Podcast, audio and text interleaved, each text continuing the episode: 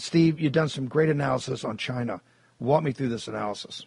Sure. So listen, the situation in China deteriorates not just on the political side, the human rights side, but also economically. And I think the two are inextricably linked because the Chinese party has long effectively had an unstated bargain with the Chinese people. You might even call it a bribe to say, uh, we will give you no rights, but we will provide you with economic growth. Um, economic growth largely funded because they have uh, used slave or quasi slave labor to replace American workers because of the complicity of the ruling class in the United States. But nonetheless, that has been essentially the deal between the CCP and the citizens of China. But that deal no longer works if they cannot deliver the growth, if they cannot uh, deliver an improved standard of living. And if we can pull up, please, chart number four, this will show Chinese PMI, Purchasing Managers Index, which was released overnight. It was, this is manufacturing PMI. It was well below expectations. And as that chart shows, well below 50.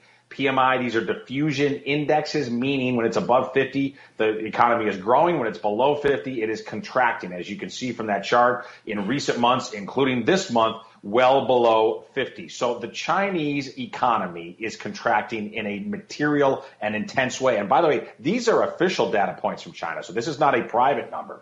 Uh, so even, even Beijing is willing to admit, and by the way, the services number was even worse. It came in at 46.7. So even Beijing is conceding that the economy in China is in significant trouble. Again, why? For two main reasons. Number one, their primary customers here in the United States are weakened. The American consumer is simply spent, is tapped out, is in all likelihood going to have a terrible uh, Christmas shopping season. That reflects back to China. And then on the Chinese side of things, the zero COVID policy has been disastrous for Chinese production, especially Chinese manufacturing. So the situation in China economically continues to deteriorate, and that is feeding into the anxiety of a people who have been terrorized with a zero COVID policy by the Chinese Communist Party. Volatility explodes in China, Steve, on all fronts, the economic as well as the political front. China is a slave labor market. Okay, that's how they shipped all the manufacturing jobs over there. Nobody had to pay for the labor. So it's a slave. That's why we support Lao Beijing. And the point we made is that until the slaves of China are free, people in the United States are not free. Correct. Unlike in the Ukraine, the economies are yep. so inextricably linked. When you see that exactly. 100,000 uh, uh, uh, number of manufacturing jobs, remember, Wall Street, the global corporatists and the Wall Street financiers shipped all these jobs to China for their own profit um, on your pension money, by the way, most of it. Steve, before you leave, talk about it's. This is different than Ukraine. What yes. happens in China, totally. everything that happens in China directly, for everybody in the audience, understand something, directly affects your life, impacts your life. This is why the Chinese, this is why they're spending billions on political warfare here in the United States. This is why every one of your institutions is infected with the contagion of the CCP, whether it's universities, trade associations, Capitol. Hill, Wall Street, media, all of it. Until the slave labor in China is free, you're a slave because right. this depresses worldwide. It depresses worldwide salaries, and, the, and yep. it takes away the high valued manufacturing jobs. Cortez, make the case for me, sir.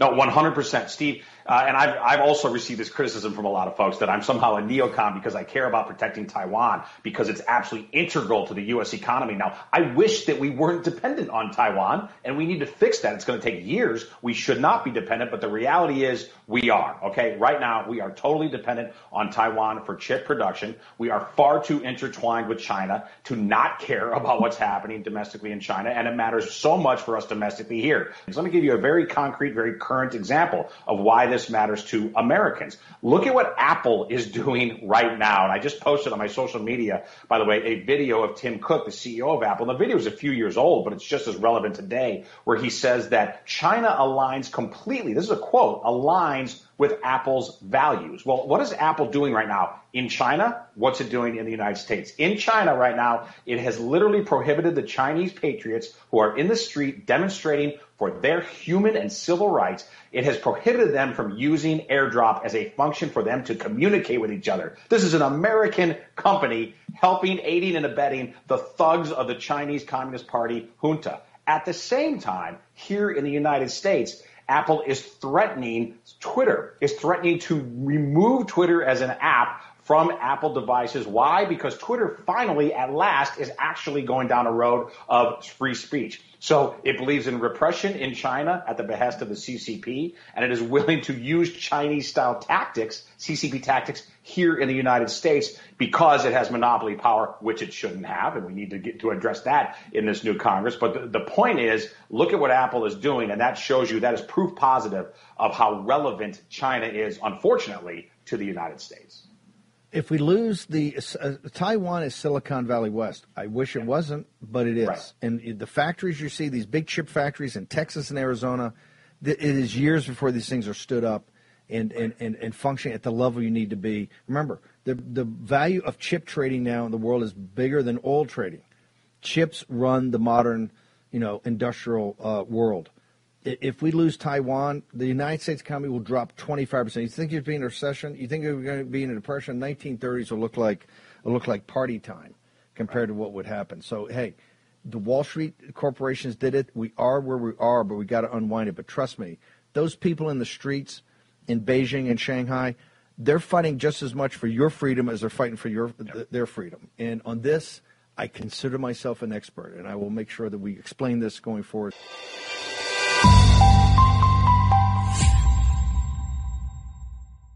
Frank Gaffney, you understand we're in the era of unrestricted warfare, and it's time now to get. If we've done enough defense, get on offense. Talk to us about that. As you were saying earlier, one of the main facets of this unrestricted warfare that the Chinese Communist Party has been waging against the United States for decades is that we're making it possible. We, I mean people like our audience, investors, unwittingly doubtless, but nonetheless are having their money, their pension funds, their mutual funds, their other investment vehicles, sluicing money by some estimates between three to six trillion dollars worth of their money into the Chinese Communist Party's coffers through various front companies that is enabling them to wage war against us. And they've been doing it against us directly and against our interests and allies and assets elsewhere around the world. The main purpose of our Financial War Council strategy session today is to see what we can do to help the American people use their money instead to preserve our country, to protect it, and to take down the Chinese Communist Party. And for the audience, like I said, hey, why is Steve so worried about Lao Baixing? Why is he so worried about these Chinese peasants? Why is he so worried about the Chinese intelligentsia in the streets of Beijing?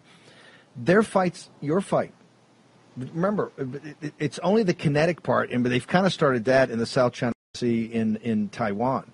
But the unrestricted warfare, the political warfare, the information warfare, the cyber warfare, the economic warfare, it is what has destroyed our country.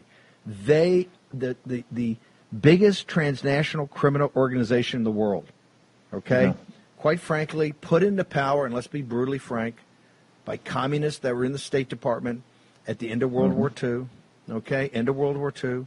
Mao and those guys would have never taken power if it was not for traitors in this country that assisted them fighting the Kuomintang, okay, in Tiananmen Square. If Bush 41 had not sent Brent Scowcroft over to tell Deng Xiaoping, we got your back, right, we got your back, it would have fallen before the, biz, before the Berlin Wall fell. Yep. Those those young people, those students and those workers put up Lady Liberty, and that's when Deng said, "Okay, no more reform. We're going to clear we're going to clear house here." And by the way, tens of thousands of people were slaughtered at China. Not, I think they say 1,200 Tiananmen Square. They they shut it down in 70 cities across the country. Remember, she says all the time, "What is she's greatest fear?" Evangelical Christianity. Talks about it all the time. The biggest fear they have to lose control of the apparatus. And that's why they have such an iron grip on the technology. That's what Apple has done is so shocking and quite frankly disgraceful with this airdrop thing, acting like almost like the NSA of the CCP. These are the fundamental issues today. And let me repeat for this audience, particularly new people coming on. Until Lao Baixing is free, you're not free. Because Lao Baixing is our ally in this. We must take down the CCP. It's the most existential threat. We're working with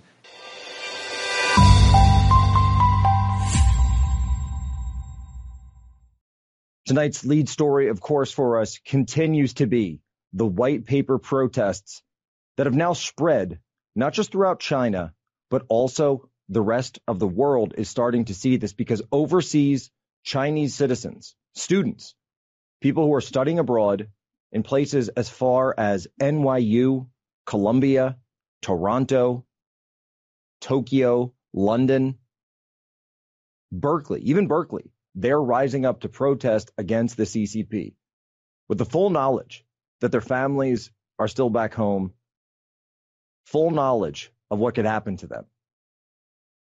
The tanks are rolling. The protests are spreading and the president is drooling.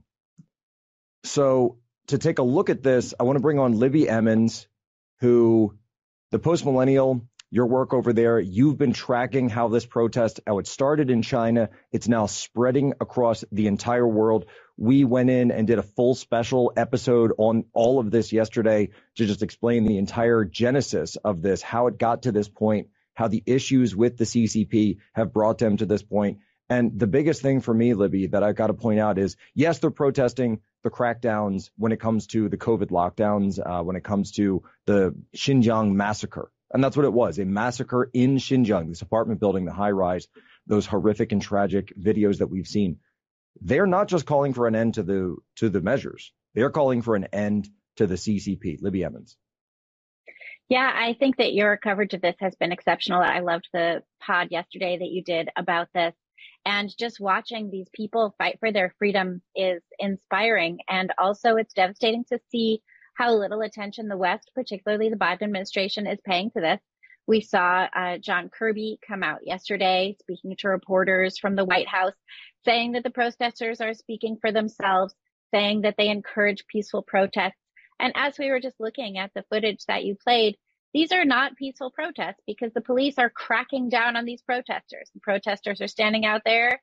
They have their white pieces of paper. They are denouncing censorship. They are denouncing the treatment they are receiving and they are getting absolutely no support from the West, very similarly to what we saw in Hong Kong when the West just let the pro democracy um, activists in Hong Kong get squashed by the CCP. Well, that's right. And it was the outbreak of COVID and the COVID lockdown measures, which were used then to be able mm-hmm. to crack down on those protests the same way that even in Biden's statements now, uh, the White House statement that came out over the weekend that said, well, we're not necessarily criticizing COVID policies because they're very, they're caught in a trap, right, Libby? Because they can't criticize lockdown measures because they've supported them in the United States. They still have COVID mandates over the military and much of the federal workforce. Um, some states still have lockdown uh, policies. And then around the world, you have the truckers in Canada, you have the farmers in the Netherlands the, that they're still going after to this day, by the way. Uh, they're actually caught between a rock and a hard place because, as we outlined yesterday, this is a merger. This is a partnership between the CCP and Western elites, the Western financial markets. markets. And by the way, Rishi Sunak over there is in the UK saying, "Oh, well, the the, the golden era of our relations is over." Oh, oh, shut up. Oh, stuff it. Do you really think that that this means that the, this is a lover squabble? What that is? That's a lover squabble between elites because the British elite they want the West to be the ones who are in charge of the global financial and technological empire that they've constructed called globalism. They want to be in charge of the relationship. They want to be senior partner. They don't want to be junior partner, but that is where the CCP is trying to relegate them. Yeah, I think that's exactly right. And Rishi Sunak, we've seen his ideas. He has social credit ideas too. His whole concept of the central digital currency that could be used to track people and limit their purchases here and there and control what people do. So it's not like his ideas are spectacularly different from what we're seeing in the CCP. The CCP just does it. They just come straight out and do it because they don't have to worry about squashing liberties because they've already stolen the uh, freedoms of all of their citizens. So it's not what is particularly it? a big deal for them. What does it mean that the students are protesting across, and, and final minute, but just across even even NYU and Columbia? You're in New York. What does it mean to see that there? I think that we have an awful lot of international students from China in New York City. Uh, I went to Columbia University. I was very happy to see the kids getting out there and taking off their masks and putting them on this statue and speaking up for the uh, the Chinese people. I think that that's very important. I think these movements have to be global. Uh, we are a global culture at this point, and it behooves all of us to stand in solidarity. We see that as well with you know a lot of causes in the US. They say think about this globally. This one I can't actually see the elites getting behind because it doesn't behoove them to do so. Um, but I'm proud of the students for going out there and speaking their mind and uh, you know demanding rights for the for the people in China. Well, prayers up for the Lao Baixing. Yeah. Prayers up, prayers up, absolutely for the Lao Baixing, the people of China. And-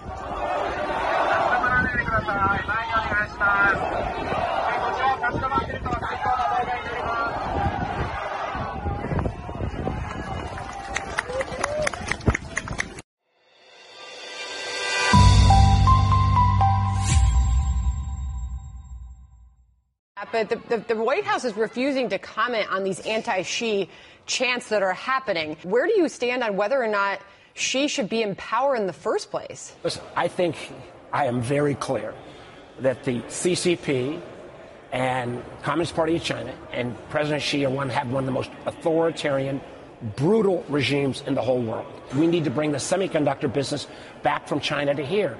We're looking now at a series of other technology competitions where we've got to make sure America and the West wins those technology battles. But it's one of the reasons why we ought to be calling out Apple on when they are are limiting the tools for the Chinese people. It's one of the reasons why one of my biggest concerns uh, with um, Elon Musk and Twitter is the fact that Mr. Musk is entirely dependent for the success of Tesla, his biggest enterprise, on the Communist Party in China. That's where he gets his electric batteries. That's where he's got a lot of his production. Uh, and the Chinese government will use any tool they can, domestic or otherwise, to continue their reign. And I, that's why I mentioned Apple at the front end, where yeah. Western companies are doing, in effect, the bidding of the Communist Party. That it should concern us all.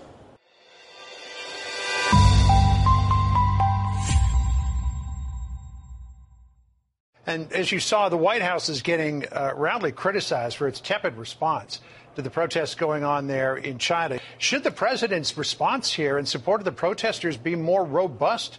Our beef is not with the Chinese people. Our beef is with the Communist Party, Xi Jinping, and their authoritarian rule.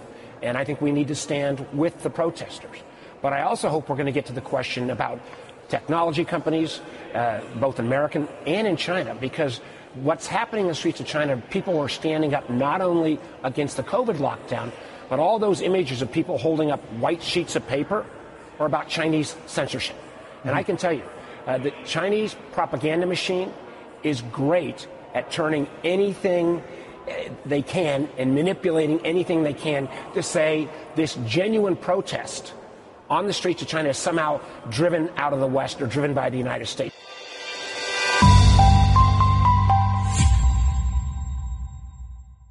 This is Xi Jinping controlling the Chinese Communist Party. Uh, and he's going to ensure that his rule and the rule of the Chinese Communist Party is not threatened, uh, either internationally or uh, domestically. So the crackdowns of COVID, of course, there's the excuse of the pandemic, but it's also about disciplining. It's about getting rid of his enemies uh, throughout the party as well as within the society, and it's about ensuring that um, uh, there's a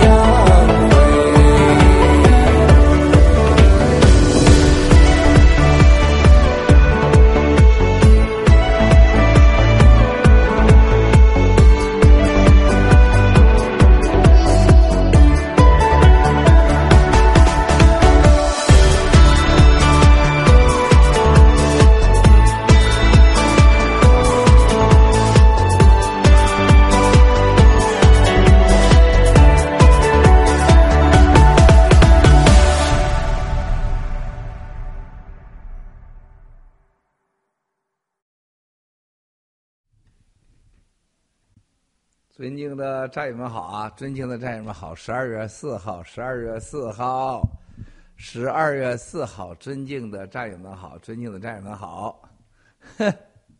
哎，你那个前面就不要再留言了，弄得呼噜哗啦的。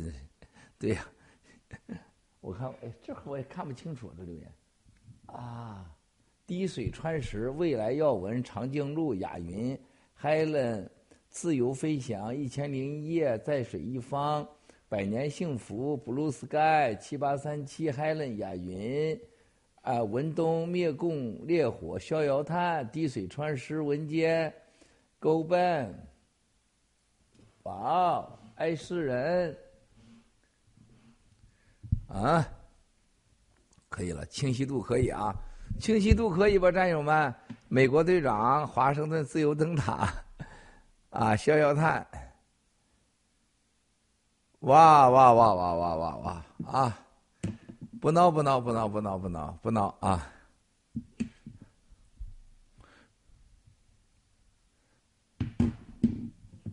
哼，这个今天起的比较早啊，起的比较早，比较早。哎呀，起的比较早，比较早，比较早，嗯。光辉的岁月，酱香 Yuki，一尾大江东，酱香什么？阿雷格，车厘子，非气息小蚂蚁，红色药丸，海之蓝，海之蓝啊，海之蓝。兄弟姐妹，大家好啊！今天是这个。在我们这个直播前啊，这个我们先聊一下子简单的事儿啊，小事儿。这个胡舒立啊，胡舒立的牛叉，这个胡这个大家记住啊，这个习的猪头这个名是主要是胡苏立给起的，是吧？就是当时就发了个猪头的照片是吧？胡舒立都知道是啊，这猪头名起胡舒立，大家都知道，胡舒立又是王岐山的小情人。李友又是王岐山的情人，王仁哥和胡舒立又说不清楚的关系，是吧？这帮孙子就就是复杂了。然后吴征啊，吴征、杨澜、又是澜跟胡舒立那就是一家人，亲的不能再亲了，是吧？所以说，你看到这些什么乱七八糟的，是吧？然后呢，这个胡舒立当年啊，帮助啊，帮助啊，搞曾啊，搞曾搞曾维啊，帮助王岐山，你看啊。王岐山和曾呢，又是江家的人啊，又是孟的一伙的，所以说拉帮套的关系很复杂。所以说，大家这个要记住，这个呃胡舒立啊，这个这真的是 这个妖精啊，这个这个真的是性虐待者胡舒立啊。为啥呀？攀亲富贵，他图的是什么？是他图的是名啊。就是胡舒立和王岐山之间，他们有一个共同的情怀，那就是名，很在乎身上的羽毛啊，啊，就像有人爱穿衣裳、爱美，有人爱吃，啊，有人爱钱，他不一样。胡舒立这一辈子啊，又是结扎呀，又是不生孩子啊，就是要玩什么性虐待，充分的享受男女鱼水之欢，然后要得到最大的名。啊，所以说你看 BBC 啊，你看看这个《华尔街时报》，竟然把最高荣誉奖都颁给了胡舒立，啊，然后胡舒立又爆出了习近平家里边的在操作全程操作，啊，那个叫傅什么？原来这个《华尔街日报》的姓傅的叫傅啥我都忘了，跟我聊天，他最好的哥们就是就是胡舒立，啊，就是他认为最牛就胡舒立，他报道习家资产所有的信息主要来自胡胡舒立。叫傅什么格啊，是吧？所以说这个海狗女妖胡舒立啊，大家已经都知道了。这个家伙，然后 BBC，BBC 咱们战友的采访都不能出来，包括在 BBC 曾经的把七哥给黑掉的采访啊，那都是这个这个胡舒立干的。所以起席的猪头又名胡舒立。你看啊，报席家的资产绝对胡舒立，布隆伯格，然后搞这个呃《纽约时报》。啊，《华尔街日报》都他干的，然后呢，这个所有关于习家的负面报道也都是胡舒立干的，啊，所有的你会看到啊，习家的资产报道家人的负面信息几乎都是胡舒立。胡舒立是王岐山的哥们儿，是孟建柱的粉丝，啊，江家的人江志成又跟李友、王仁歌好。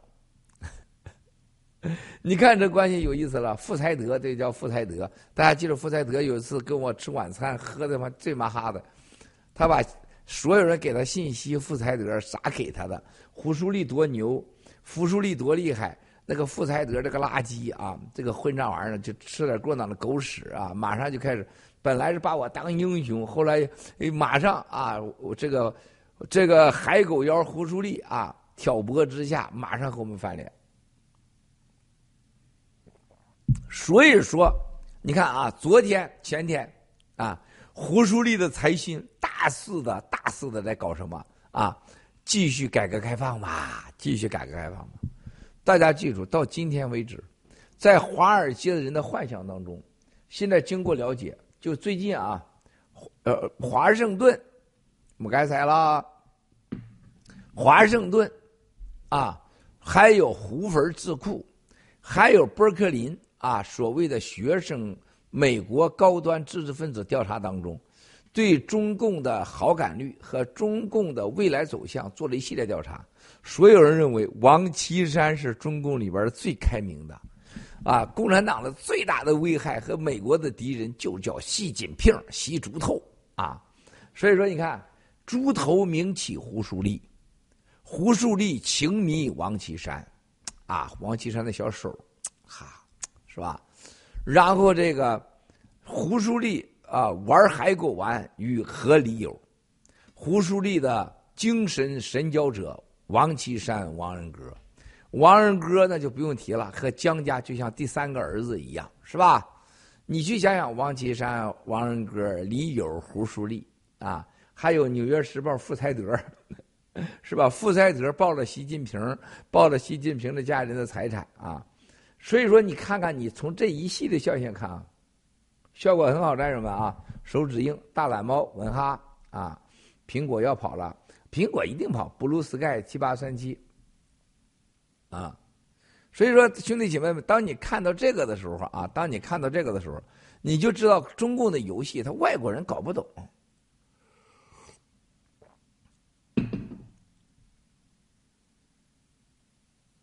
摄像小哥。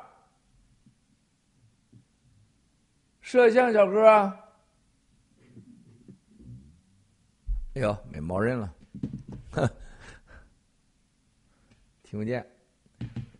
青石，七号飞船在水一方啊。今天的纽约啊，啊，又又是温习，又是温习，这不又是温习啊？这个文喜啊，这个战友当中是个很奇怪的。原来在这个塞浦路斯有一个战友啊，叫文妞的，给法治基金捐了好像三百三百美金，捐了三百美金。去年在塞浦路斯有个案子，他要被遣返，咱们法治基金马上在当地请律师，找当地政府的关系，包括背后我们找了很多关系啊。哎，给我换成玻璃杯，我不要喝这杯，啊，水晶杯啊。没事，你拿杯子倒就行了。啊，然后呢，这个，这这咱们这律师战友，咱真的花了这几十万美金啊，几十万美金，啊，法治基金直接花了几万美金，跟一个素未谋面的塞浦路斯战友曾经捐过三百美金，我们找律师、找关系、找人花几十万美金啊，然后文喜啊，就定期把这个他和文妞的啊，文妞呃被开庭了。啊，现在释放了，然后需要法治基金给支持这个钱，然后需要给那个钱，包括什么房子的问题，啊，法治基金给一个三百美金捐款的战友付出几十万美金的代价，没有提出任何要求，啊，但是他们给法治基金和暴力给我们提出的要求多了去了，就今天早上啊，你看看，什么林娟六号开庭了，然后呢，他女儿需要救助了，是吧？然后呢，要。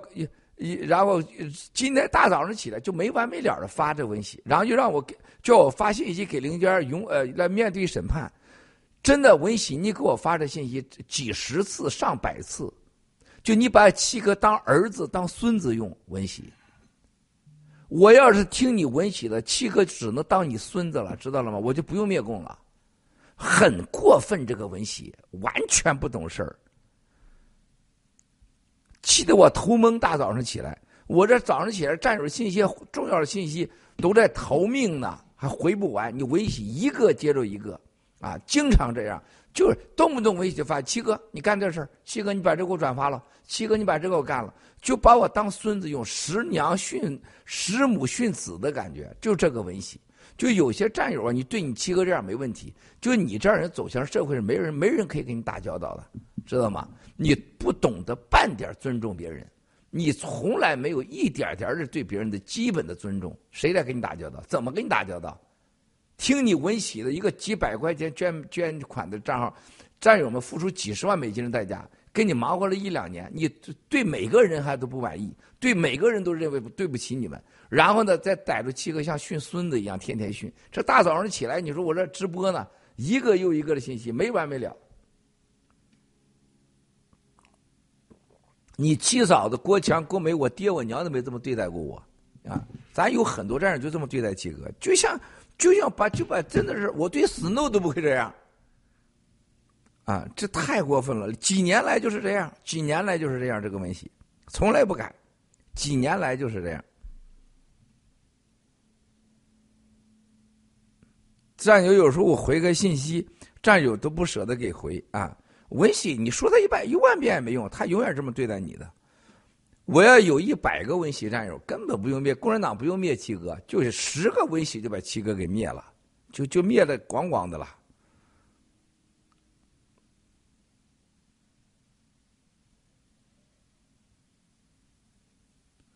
你们打开文喜跟我的通话当中，绝大多数都是指挥我的。我要按照文喜的路走，我有一百条命也活不成了。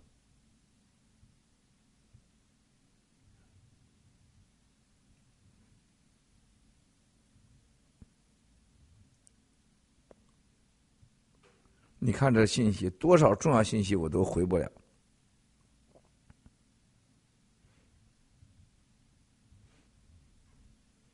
有事儿这里留言，兄弟姐妹们啊！哎呀，这个文文喜是我遇到的头这个战友头疼当中，我真的很头疼。他的要求，他的指挥，他的语句，简直是啊！我真大早上起来气得我发抖，你知道吗？永远不改，几年来都这样，说啥都不会改的。你没办法，哎，真的是我 我我给我爹身上没有那么多时间呢。啊，太可怕了！好，兄弟姐妹们，咱们接着说啊。我们现在给大家讨论一个问题啊，姐刚才咱们体制内这个战友啊，今天这个四点多钟的时候啊，四点多钟的时候跟我讨论，说七哥，你说这个习在我们这内部讲话，他说啥啊？他说：“他扳着他那可爱的熊掌的手啊，在那块给我们大家扳手指头啊啊！第一啊，你们知道十来亿中国人一天消耗多少粮食，一天消耗多少油吗？一天要吃掉多少肉吗？啊，是耗掉多少电吗？大家谁知道？说说。”啊！大家谁知道？啊，战友们，谁知道？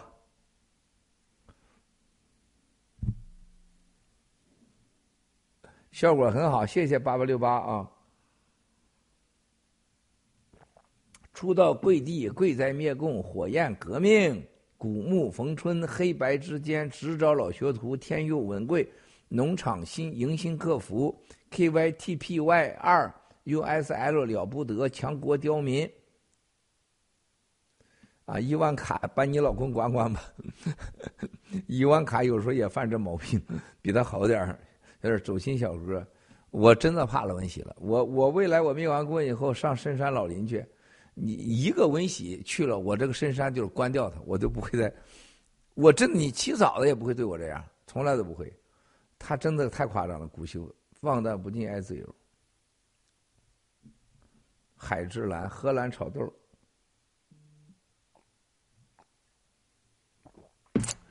我我当时啊，我去以色列的时候，从以色列我去了几个从开封，当年在开封移民回去的犹太人。我在他家吃饭，我说你在开封待下最不好的是是什么？说了很多好话，他们犹太人不说的，人家都很文明，不不说不说，救命恩人。但是我喝酒，他们不喝酒，我自己带酒，他们不喝的，我要喝。然后喝完酒以后，就是后来聊的多了啊，就说了，他说中国人拿自己忒当回事儿，永远不懂得尊重别人，谁都想教训别人，啊，谁都再一个最重要的是就指挥别人啊，然后永远用眼泪、用感情、用哭啼，啊，让对方啊感恩于他。哇！我说完以后，我说你这个犹太人厉害啊，啊，而且对别人就是对别别人给予的爱和麻烦。当成理所当然，没有半点尊重啊！我们新中国联邦人永远不能这样。我看看啊，七哥念我是谁？哎呀，我这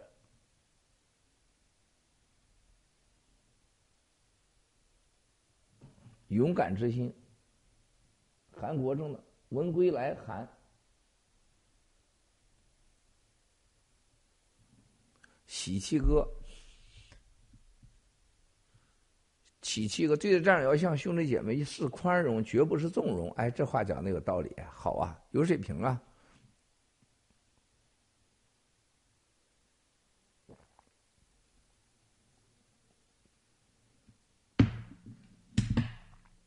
二十二块七毛四分八，嗯。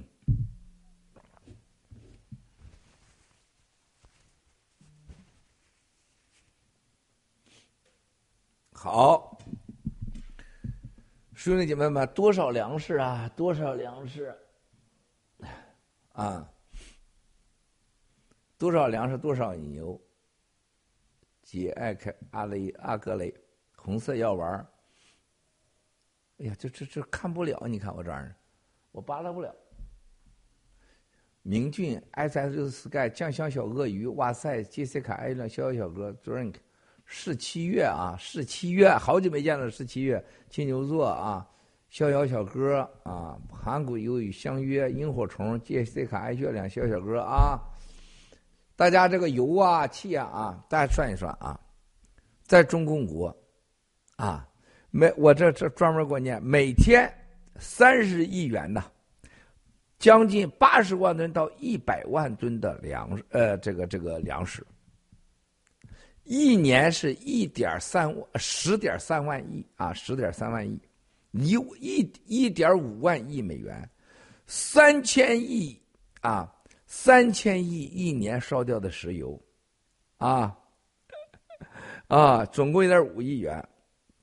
所以说，习在那扳着手指头说了：“你看看这个隔离清零，最起码省掉百分之八十。”啊，就中国人每天省掉了百分之八十的开支，油钱、粮钱、肉钱，啊，所以建议人民吃草啊，吃草减肥，啊，能省个十来万亿人民币，啊，一万来亿美元，那够他给非洲啊捐款呐，是吧？什么什么什么，给那什么中东啊，科威特呀，是吧？给沙特呀，是吧？还有给那文莱呀出游的，人家人人均 GDP 五万到十万美元，他给人家捐钱，是吧？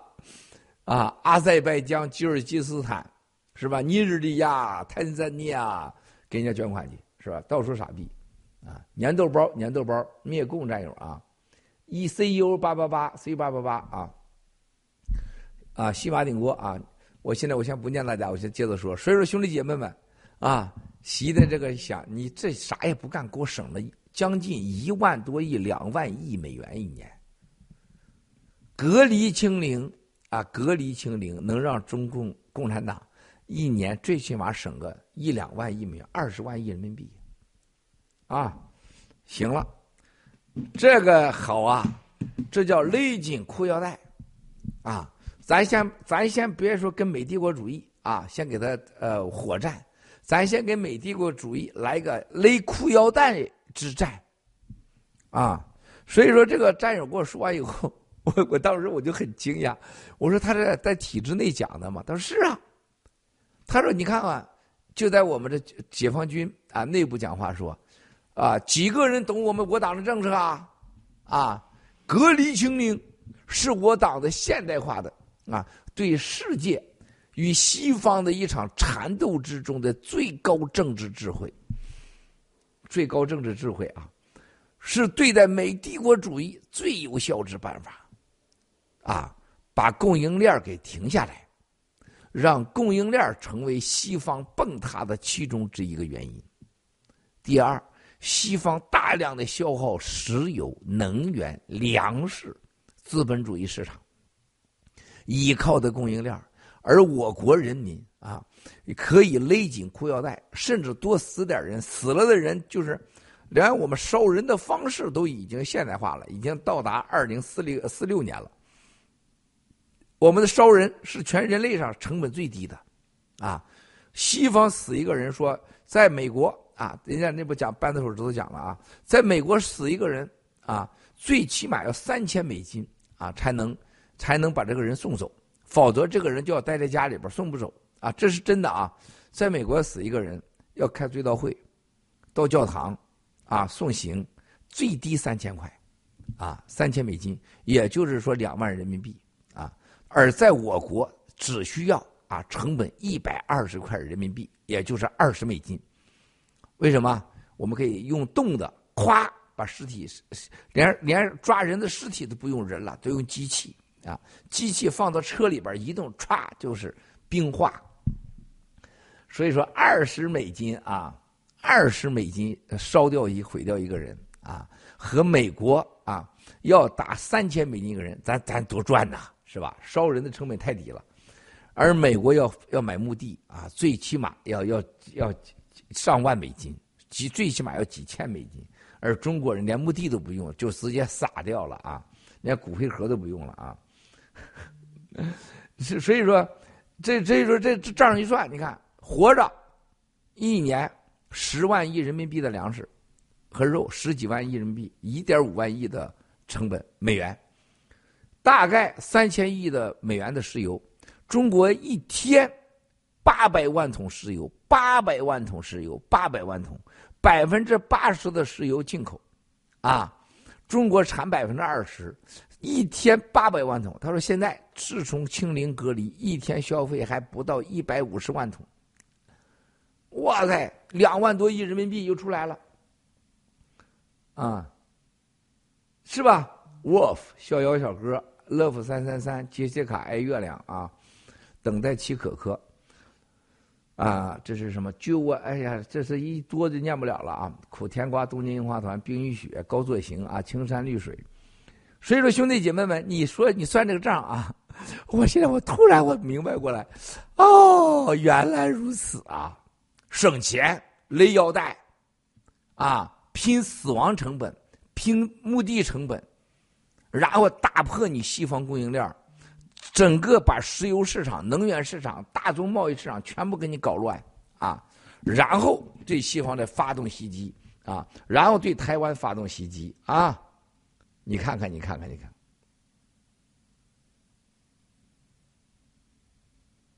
啊！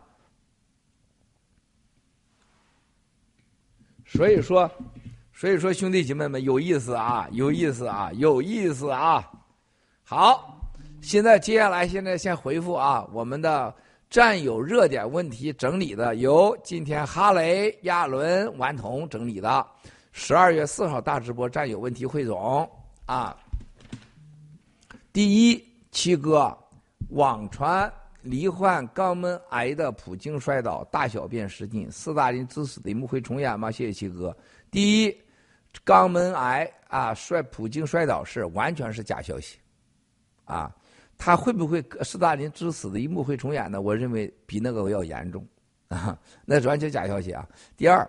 最近有报道称，秘鲁、法国、美国发现 COVID-19 病毒新变体，请问七哥，这是掩盖疫苗灾难的中，还是中共释放的新病毒？不知道，这个真的不知道啊。谢谢。第三，江泽民追悼大会将于六日举行，但是没有遗体告别仪式，这是在中国历史上是罕见的。结合胡锦涛被骗价事件，七哥，请问习太阳这样的安排有什么政治考量？江家的三个要求，习答应了吗？第一，习答应了三个要求啊。江家的所谓的江家，就是当年江为了解决这些什么历史遗留问题，参与的所有这些事情，档案不能解密。关于江家参与这事情，决策人要受到国家级的保护，就是永远不能动他啊！答应了啊！纪念堂已经在建了，水晶棺啊，你已经有了。就因为水晶棺的事情啊，很多外国人、中国呃党内铁就牛的不行了，对咱爆料革命啊。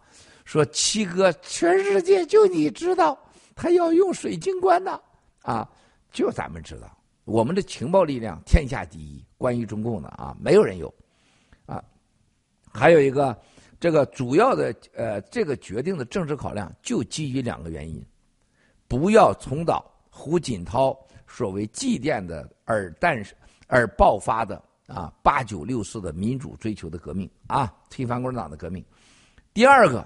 就是在清零隔离的情况下，一旦允许追悼各地啊自发举呃，一旦要自发的和找的情况呃找的各种理由出来了追悼江泽民，就会引发民主暴乱的同时，关键是清零隔离政策没了。为了维护清零隔离政策，为了不再发生胡耀邦的这个事件啊政治事件、政治安全，所以啊基于两条，不允许遗体告别仪式。在可控的范围内啊。第四，七哥，您在直播中说过，独裁国家往往借死人干活人的事儿，重要政治人物的死亡都会引发巨大的政治风波。毛泽东的死亡发生怀仁坛事件，胡耀邦的死猝死爆发了八九六四运动。请问七哥，江泽民会不会导致中国的政局动荡？一定会的啊，而且还没有开始。江泽民的死亡的政局动荡啊，我现在不告诉你们，会在另外一个地方爆发啊。后果很严重啊，而且正在酝酿中啊。你们看着吧，会的啊。但是我现在不能说。第五，西太阳赴汤蹈火般的沙特之行，中东中共化，石油人民币化，似乎志在必得。七哥，西太阳的这个如意算盘会成功吗？会成功啊！沙特，大家去看一看。哎，我要看一下子啊。我给你们讲一会儿讲一讲这个啊，我一会儿讲讲沙特这个，我一点照片给你们看看啊。第五条先搁一搁回答你们啊，回答会成功，我再给你们说一说他这次沙特之行几个问题。第六，摄像小哥，七哥您最忧第六条啊，七哥您最忧心的是墙内百姓。那个沙特的那个菲尔蒙酒店、万豪酒店照片，你给我上去，一会儿我弄了。七哥，您最忧心的是墙内百姓。在昨天的盖特中，您的上衣有一个洞。在 在二日的视频中，您曾提到，只要找到中共的一个漏洞进行攻击，中共就会彻底完蛋。七哥，您方便说这个中共致命漏洞吗？火，火就是火啊！他不让你用油，不让你吃饭，是吧？你就用火呀！关在方舱只有火啊！方舱是违法的、犯罪的。啊，它是集中营，啊，你去看看当时二战的时候，二整个的二战时，当时德国人对付犹太人，是所有中国人现在都要学习的。不要以为离你那么远，他就在你身边，对吧？最重要的事情你要怎么做？啊，你要逃离那个集中营。你不逃离集中营，你不管你阴和阳，你都不应该被他死在那儿。那里没有消防设施，着火你全完。第二，那里本身就传传播病毒。第三，在那个地方，你被谁弄死、被谁强奸也没人管你。那在人类上，联合国宪章、各国宪法都是违背人道的，都是应该被处决的。在这种情况下，你把它点着了，是救人而不是害人，这基本的常识。这个漏洞，共产党的漏洞，它可以管菜刀，他还可以，他还可以安摄像头。他我不相信他把全中国人都不让你拿火柴，不让你抽烟。啊！我不相信不拿打火机啊！据我所知啊，昨天在福建某地着火的，就是有人拿着打火机啊，喊在楼下对着楼下喊：“我要下楼，家里死人了啊，你们不要再再发生第二个这个新疆事件，没人搭理他。他说真的是家里死人了，然后把家里死人就是真不行，我砍条腿给你啊，下边还不理。这时候他点着了一堆纸扔到楼下去啊，下边还不理他，下边竟然有警察大白喊：“你吓唬谁呀？啊，你装什么？不会给你开门。”没办法了啊，这个人是实在没办法，哭喊着把衣服点着了，啊，扔下来。这时候又导致了失火。啊，而且是个隔离点隔离点啊，是隔强制隔离点是一个酒店，啊，一个所谓的那种很便宜的酒店作为隔离点里边死人了，而且死的人跟这个喊的人根本没关系，啊，那这不这不就救人吗？这个漏洞就是火，好好看看，飞飞秀说的火火火火火火火葬，然后火烧连营啊，这节目太好了，在国内。啊，在历史上，未来都会啊救很多很多人。我相信世界上老天爷给人们带来的个太阳和带来的水，这是天赐。人权天赐，天赐人权啊！更重要的事情，任何人在遇到无缘无故的被威胁或者危及生命的时候，你都有任何方式自卫的权利，啊，是一定的。火呀！第七。七哥，您在三十日的直播中声明，中共被灭以后，您将隐居山林，同时监督协助建立一个有民主、自由、法治的新中国。四番话让战友们的泪目，战友们把它理解为这是一个政治宣言。请七哥进，您讲一步，讲讲这里的含义。就有文喜这样的战友，我不去深山老林，我是不可能的。我我想活着，我得去深山老林去。我我我真的，我现在每天睡那么少的觉啊，是靠着灭共的意志建成呃支撑着啊，几十年一生的信仰，建立新中国联邦主要靠战友啊，而且我们以新中国联邦一定会在啊中共国，也就是中国的所谓的九点八万九九九百八十万平方公里之外啊。我们要建立一个新中国联邦的基地，一定的啊！但是那个时候呢，主要靠我们的战友。这是为什么？现在我们看到很多战友走到前线呢？啊，整个是这些面对所有的挑战，就是让战友们来锻炼啊，来了解这个世界啊，找到自己自信啊，然后面对各种突发事件有应对的能力。还有一个就是从共产党训练的中国人，已经把中国人训成了。就是说，不出洞的老鼠见不得阳光，见不得人，都是口爆党啊！老鼠扛枪窝里横啊！你要变成你是一个人啊，你能走向社会，你能面对阳光，面面临黑夜，面临挑战，还能找到自我，这就新中国联邦。未来建设新中国联邦，七哥主要是说在海外啊，能找到一个像卡塔尔啊、新加坡这样的一块地方，有主权的，属于占有的啊。第二。给大家建立一个金融系统，让大家绝对不用担心钱。像卡塔尔找到了石油，找到了天然气；新加坡找到了一个叫贸易，就是什么？就是给大家做中转站的，然后搞金融城市，包括卢森堡、瑞士。那七哥会找一个地方，就比他们还牛啊！我们要有能源啊，然后我们发展我们的数字呃货币，等着全球的数字货币，包括比特币都消失了，只会剩下洗联储的洗币，还有躺平币。我我在几年怎么说的，兄弟姐妹们，世界上一万四千个数字货币几乎都消失，不会剩三到五家，包括比特币，包括以太币。啊，这一波过去以后，就会剩下我们。啊，这个人类上，你觉得会未来没有区块链币吗？最近唱衰数字货币的人很多啊，但是谁要说未来没有区块链，没有区块链币，我儿他八辈祖宗。是吧？人类的未来就是区块链，就是数字货币啊！但是这一万四千家都会消失，不信我的，那你去买去，对吧？法币对数区块链数字货币的截击，为的就是要法币继续垄断人类的所有的生产力，包括欧洲对现在数字货币大力攻击，因为欧洲是高税国家。啊，在高税的国家，他就不想让你有数字货币，而且是欧洲是个靠绝对化的，啊，叫做解决通货膨胀，就是叫做 QE，就是大量的印货币而且欧洲的货币的价值是多少钱呢？超级被欧洲控制。欧洲货币应该欧元啊，对美元应该是多少钱呢？啊，欧元应该跌到今天的百分之九十，也就是十块钱的欧元最多是一块钱，而美元今天应该跌到它最起码是八倍到九倍以下。美元今天应该是跌到它这真正价值在一毛钱，最多一毛钱，啊，所以说欧元、美元都是被操纵的法币，都是洗劫财富的。未来唯一的在人类上叫人们信赖的币，很简单，不是靠谁说的，也不是靠你控制的，而不是靠你宣传的，是人民意志的选择的币。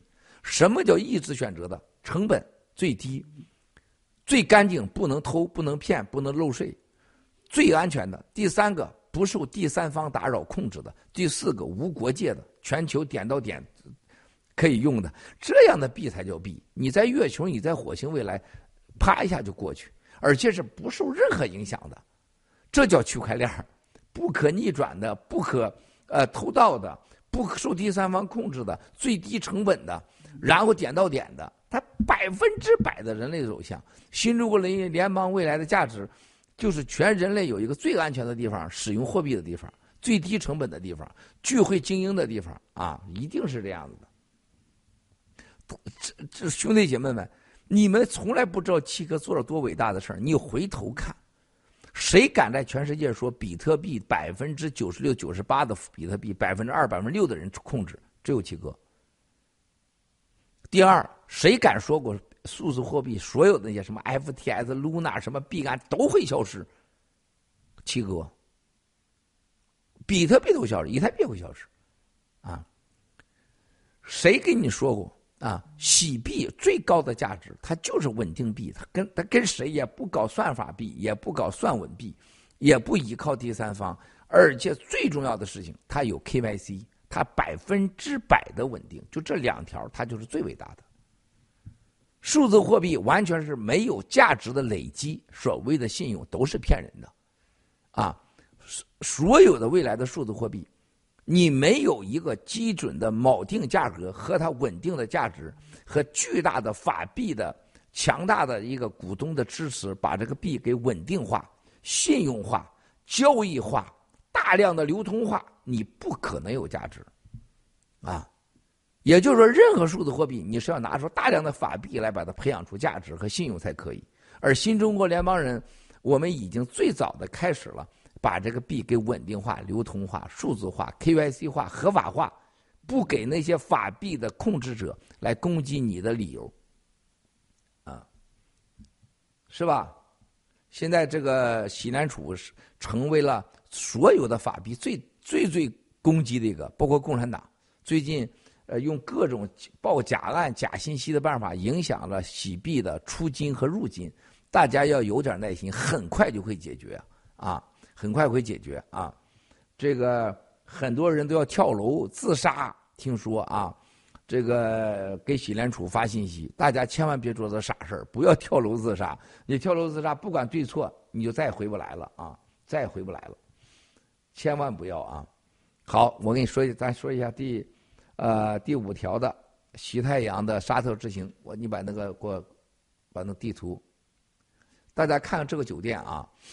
这个酒店呢，就是叫菲尔蒙酒店，菲尔蒙酒店，菲尔蒙酒店，大家看一看啊，这个设计啊，费尔蒙酒店集团，大家去查一查啊，在北京的费尔蒙酒店是什么呢？是北京的红牛搞的，也是一大门 哈，也是一大门是严彬搞的。你想严彬能搞个什么玩意儿出来是吧？那都是天天吐痰的的那种货。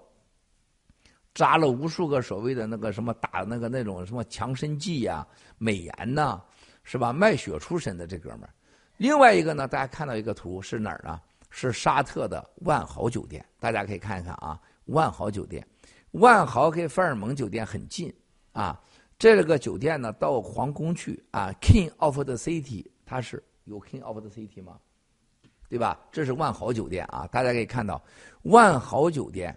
是啊，现在官方的啊，西太阳下榻的酒店，两层楼已经拆空啊，已经装修完毕，有中餐啊，两个成立两个中餐啊，但是现在又在刚才你看到的费尔蒙酒店和万豪酒店这两个酒店啊，就是活动啊在万豪啊住在费尔蒙啊，这这很多啊，这大家看了啊，大家看到这万豪和费尔蒙两个都出现的时候，你就发现哦，这两个酒店是全世界六号啊，就是七号到。七号、八号、九号，全世界焦点。严格讲，这次是绝对改变人类的，一定会改变人类的啊！大家看到这两个酒店的时候，万豪和费尔蒙酒店，你会发现，万豪两层楼给它拆掉，装成了习主席的单独中餐和彭丽媛同志的，下边是什么这个王毅啊随行人员的，我现在是五百七十六人啊，二十六架飞机伴行。二十六架飞机，战机啊，就是这个飞机，这是这次怎么伴行呢？天上啊，有有有一定的高度，安全情况下，比如说一千尺、两千尺，有两架飞机在天上。下边就这个飞机的，我给大家比划一下啊。这个这是飞机啊，西太阳的飞机啊，在天上有两架，叉叉叉叉叉，前面有两架，这个屁股底下，这个肚子下面啊。一二三四排着，一二三四。如果有导弹来打，就是所有的先打到战机，就是它已经是当了防弹防弹飞机了啊，防弹飞机就像穿的防弹马甲一样，在下面四架啊，就你打过来导弹，啪就打到战机上，或者战机用反反反导导弹就把你给灭了啊。上面有俩就不能导弹从上面来，也挡住了。侧面从侧面攻击的，这面四架，这面四架。啊，这就八架，八架下加下边四架啊，这就是十二架，十二架上边两架啊，这就是十六架。前边咔咔两个编队型四架，后面又四架啊，二十六架飞机，还有前面这个这个这个信号机啊，二十六架飞机保护着这一架七十七转着圈儿，这这这这这这这呜就来了啊，这种情况下。大家记住啊，就是你你在下边你打我，你打不着我啊！就我把摄像小哥放着我前面一样啊！你打我，我是旁边一堆摄像小哥，他先中弹啊！哈，然后把长岛哥放在我头顶上啊，然后把尼克坐在我屁股底下，小王子在我右边，是吧？你打的时候你打着他们啊，就这么弄，是不是？这就厉害了啊！这所以说你可以看到超级滑稽的景象。我号召全球的战友啊，飞机爱好者。还有这个摄像者，你们都在他途经的路上，你们拍下来这惊人的一幕，人类上第一次，连美国总统成天被暗杀。美国总统为啥那么严呢？就因为美国总统被暗杀的太多了，敌人太多了。现在原来中国人就很幸福啊，走哪去中国元首都说啊，这为啥美国人那么多飞机啊？什么空军一号？因为他敌人太多，想杀他太多。我们到哪去？一架飞机就可以了。啊！现在轮到他了，全世界最想杀的是他，说二十六架飞机，他他他他来。但有一条，这个飞机降落的时候，啊，大家知道，你这个飞机往下落的时候，这是机场，你不可能下边还有战机，是吧？这个这个空间就是三分钟降落，从一万六千尺开始逐渐往下降的时候，你战机只能在两千尺的情况下，你必须脱离，是吧？脱离。然后呢，就拖整个下边就没有了。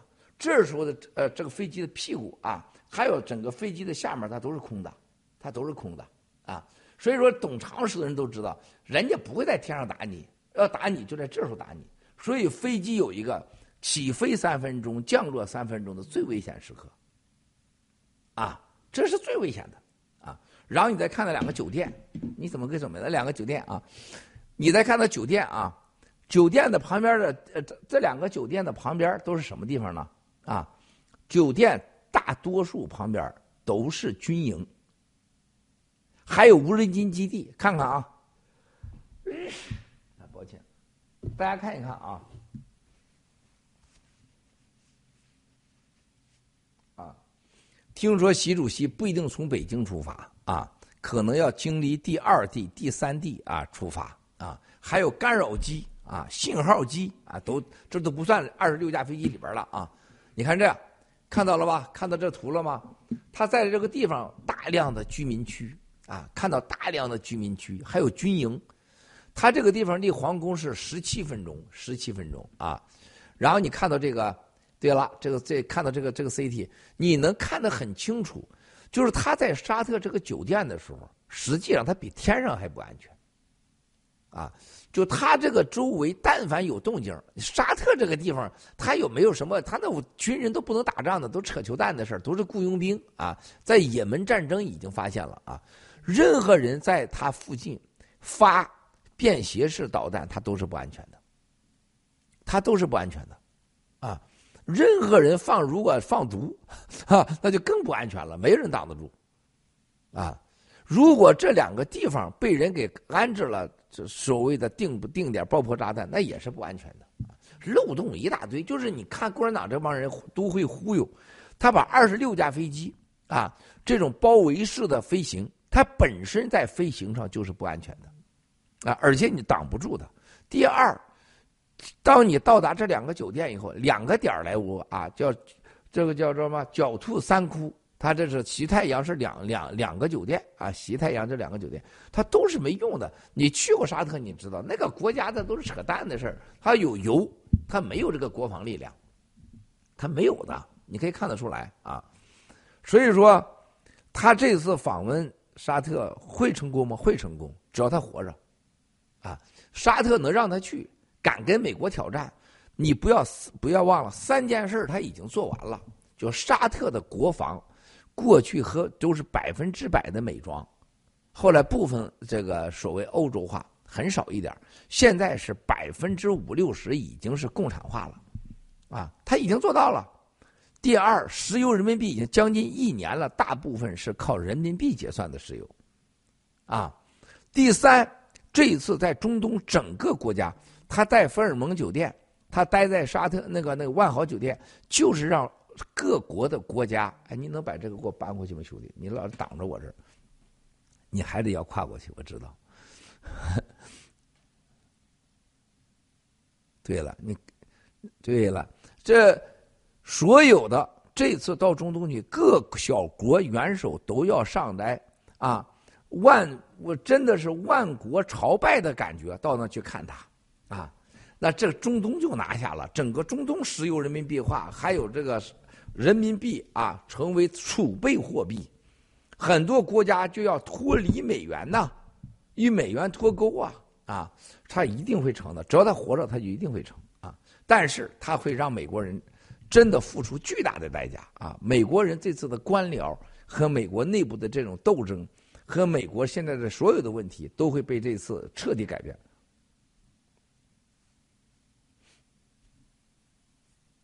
好。第，然后咱再接着回到七哥啊，隐居山林啊，同时监督协助建立一个民主、自由、法治的中国。这个问题我再接着说啊。我先跟他啊，七哥啊，王头说飞机携实弹，百分之百实弹，百分之百。这二十六架飞机是中共国的，而且这些沿途的国家都同意的。你看他走哪儿啊？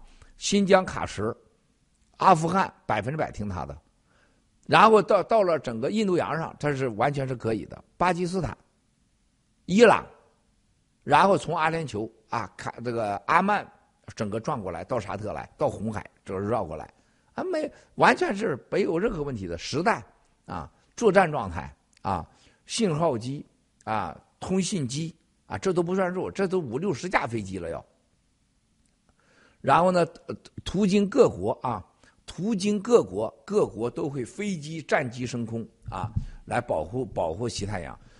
仅仅一个巴基斯坦，啊，为了这次护航，就敲诈了他五亿美元，就是可以，我这飞机上天上给你飞什么歼什么歼十五还是歼什么歼七呀、歼九了，五亿美元。美国都哪个国家都是都发了钱呢？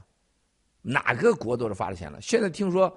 从阿富汗已经不从阿富汗走了啊，他现在要走整个的北线就巴基斯坦北线新疆和呃喀什米尔啊哥斯米尔县，然后从哥斯米尔的西侧绕过来，他就不经阿富汗了啊，所以他只付给巴基斯坦，他是从喀什飞过来，直接到巴基斯坦，从巴基斯坦直接跨过伊伊朗，直接只从由阿联酋天空直接到沙特，啊，所以说美国都要都要给都要撒钱啊，这是搞得很热闹啊，啊，他没有别的，没有没有没有别的路了，就这条路了啊，就是就在就在飞那个，大概也就是一个多小时时间，就五亿美金啊，五亿美金啊，全世界最牛叉的了，现在。接着我现在说第七条啊，大家有什么要问的吗？王彤的回完了，当然实弹了，全实弹，全部作作战状态啊，作战状态啊。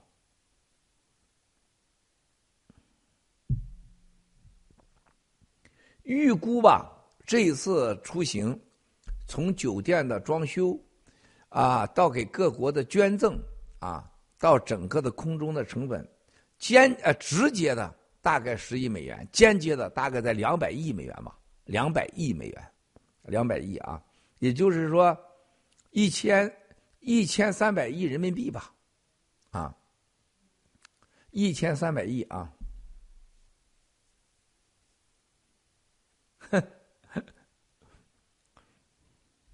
好。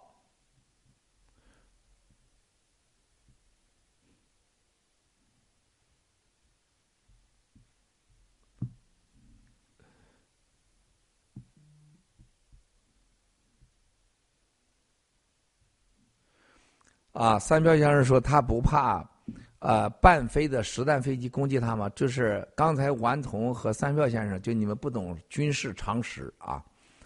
这个第一个，他要不去实弹，他不可能去啊，他一定是实弹，而且各国呢外交上都协调完的啊。第二个就是这个飞机，他攻击他半飞的那些飞机呢，他背后就像那个狙击手一样啊。我让你去打别人的时候，我背后还有人拿着枪顶着你脑袋呢，那个。顶着接击手脑袋后面也有顶着你啊，就那些飞机背后，他都有人控制着，而且他选的人都是他所谓他最相信的人啊。所有的陪陪飞的战机飞行员啊，如果有一个背叛，就有可能把他击掉，是有可能的。但是基本上，他系统设置上，他基本上很难啊，很难。好，滔滔不绝战友，明俊二零六四，呃，丽拉啊，小西，雅云。Curry Fight，杰西卡爱月亮，青青草原，奥喜的北国雪飘，青石啊，Cats Family，云水禅心，Jack Peel，杰西卡爱月亮，逍遥叹，信江游，小灰灰，滴水穿石，海之蓝，Mingan Song，冰山一角啊，文优啊，就是什么？Natural Bear，文喜，我念不了你的拼音和英文啊。坐好过山车，大石林崖，嗯，山口麻衣，啊，幸运条龙。好，兄弟姐妹们，我接着再说第七个问题，在隐居山林后的监督和力量，理解为政治宣言是的，就是我觉得你看到江这样这样的人，是吧？就是为了一个水晶棺材，为了一个纪念堂啊。为了一个家里边的几个所谓的尽孝啊，就是跟与魔鬼为伍啊，与魔鬼为伴啊，还要相信他们，相信他们把这个事情啊做这个交易啊，这是多 low 的事儿啊啊！我觉得美国的华盛顿啊是很了不起的啊，包括我觉得西方有很多了不起的这个了不起的人。都做出了一个跟生命相匹配的一个决定，就你不管你什么人，你都会在三万六千天也灰飞烟灭，你都会死的。你说江泽民躺在那水晶棺里边，你天大的本事，你也不你也不能爬出来了吧，是吧？呃，有啥意义呢？对不对呀？生命，它灵魂是一场旅行，它旅行到地球的时候，可能是它最惨的时候。这灵魂，啊，我们的灵魂旅行到地球是很失败的。啊，人的灵魂离开了你这个所谓的载体，就是肉体，啊，也就是碳水化合物啊，就是肉体，就是所有的这玩意儿，是吧？都是玩意儿，这都必然会消失。然后你从这灵魂离开以后，到另外一个空间去旅行，离开太阳系、黑洞系，是吧？啊，这是个很快乐的事情啊！你应该放下，这就像你每天你排的便一样，你吃进去的是肉，多好啊！啊，什么饺子啊、馒头啊、什么牛排呀，你不管吃进多好，这就叫你的人生。但你吃到肚里，经过消化，就是我们人生的旅程，排出来都是便和尿。你会一直盯着那个便、那个尿看吗？觉得好吃，你留在这里吗？你会把那便尿再吃？不会的，便和尿就是你的尸体就排出去的东西。啊，你的灵魂会走向另外一个世界，就像你一个人一样，你提上裤子，你会去第二吃第二次、第三次，可能吃肉，可能吃粮食，是吧？但是你竟然在为了这个你排出的自然性的便，啊，你在这跟着你勾身一下子，你多无知啊，是吧？他没有境界嘛。所以说，兄弟姐妹们，在任何看透啊，放下生死。和生命是有时间的，啊，人生无常啊，是吧？日，整个日行云落啊，日起太阳落下来啊，阳起阳落，它都证明了一个规则。我们所在的生活中，它是有时间、有维度，啊，有开始有结束的，有生有死的，它就是个自然现象。你不去接受它，那是你的无知。当你把这个接受以后。什么名和利跟你有什么关系啊？每个人你现在拥有的东西，最后都不是你的，没有一样是你的，对吧？每一样名都不会。历史上有成千上万个所谓国王、皇帝，你记得几个？你记得有什么用？跟他有啥关系？所有的皇宫啊，什么教堂，是不是？土地啊，过去的主人你还记得几个？有用吗？对吧？放下这些东西以后啊，人应该把无常的人生啊看成一个旅途。那么，咱们新中国联邦最重要的是给未来我们的子孙建一个海外的真正的安全的、有法律的、真的跟西方的文明和东方的历史和文明能撞出来一个新的文明的方式的这么一个群体，叫新中国联邦。而且我们的新联盟追求非常简单，信仰的自由，啊，有法治，对吧？这非常重要，有民主，一人一票的选择，而且既不是纯粹的资本主义，也不是社会主义，我们要追求的是正道主义，啊，这就是我们想追求的，对吧，兄弟姐妹们，啊，而且这种追求既现实啊，又能做得到。所以说，兄弟姐妹们，我们新中国联邦未来最核心的，大家就是互相找到好人，和互相摩擦出来的一个正道主义的细致的规则。更重要的事情，让新中国联邦人在海外真的是啊有足够的财富、足够的能力，而不成为人家的负担。啊，就像今天我说这个文喜一样，你不要把自己的情绪。变成别人的负担，变到别人快崩溃的程度，是吧？中国人未来，我们新中国联邦人是各国，就像日本人、新加坡人、香港人、台湾人，走到全世界受人家尊重、欢迎的人，而不是拒之于千里之外，啊，看着讨厌、听着害怕的人，是吧？那要靠实力、靠教育，啊，靠你的文化。这是非常非常重要的啊，所以建设新中国联邦的文化、宗教信仰和社群模式，啊，这是七哥一生的追求。而且我觉得最重要的，中共国我是半点都不想回去啊。昨天这个大陆的昨天的晚上，就是咱这里的昨天下午的时候，就前天晚上的时候，这个有个咱们的战友啊，从甘肃。他跟我说：“他说七哥，你知道我们周围死了多少人？啊，他说我们周围这块到了什么程度？他说我们这块医院已经是两个月了，医院里边就没有开过灯、开过电。他说过去这个医院里边，他每天忙得一塌糊涂。他说两个月的医院连电都没给送上，你说这得死多少人吧？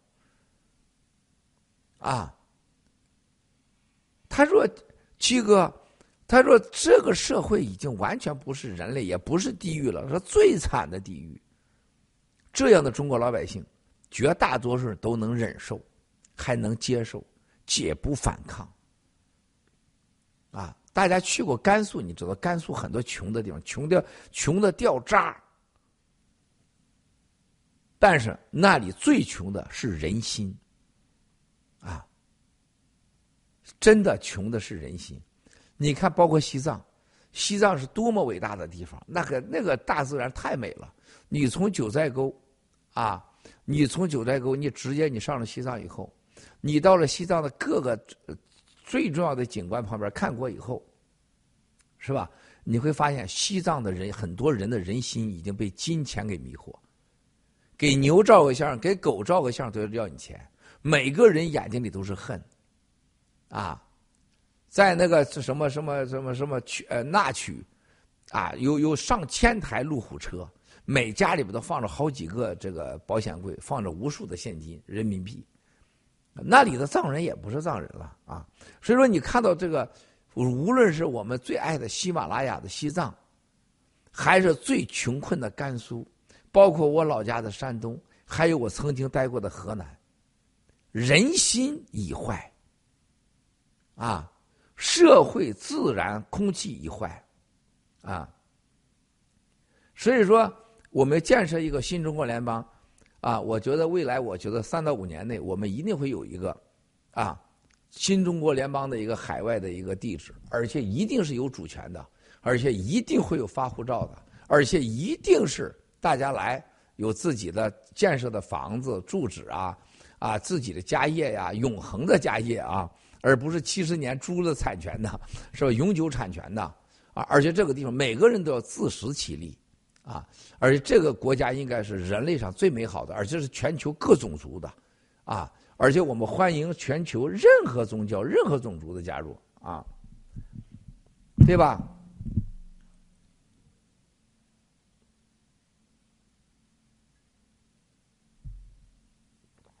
杰西卡按说月亮说的对，就中共国那个晦气太重，啊，我想想都害怕。我觉得中国活着都是很恐惧的事儿啊，很恐惧的事儿。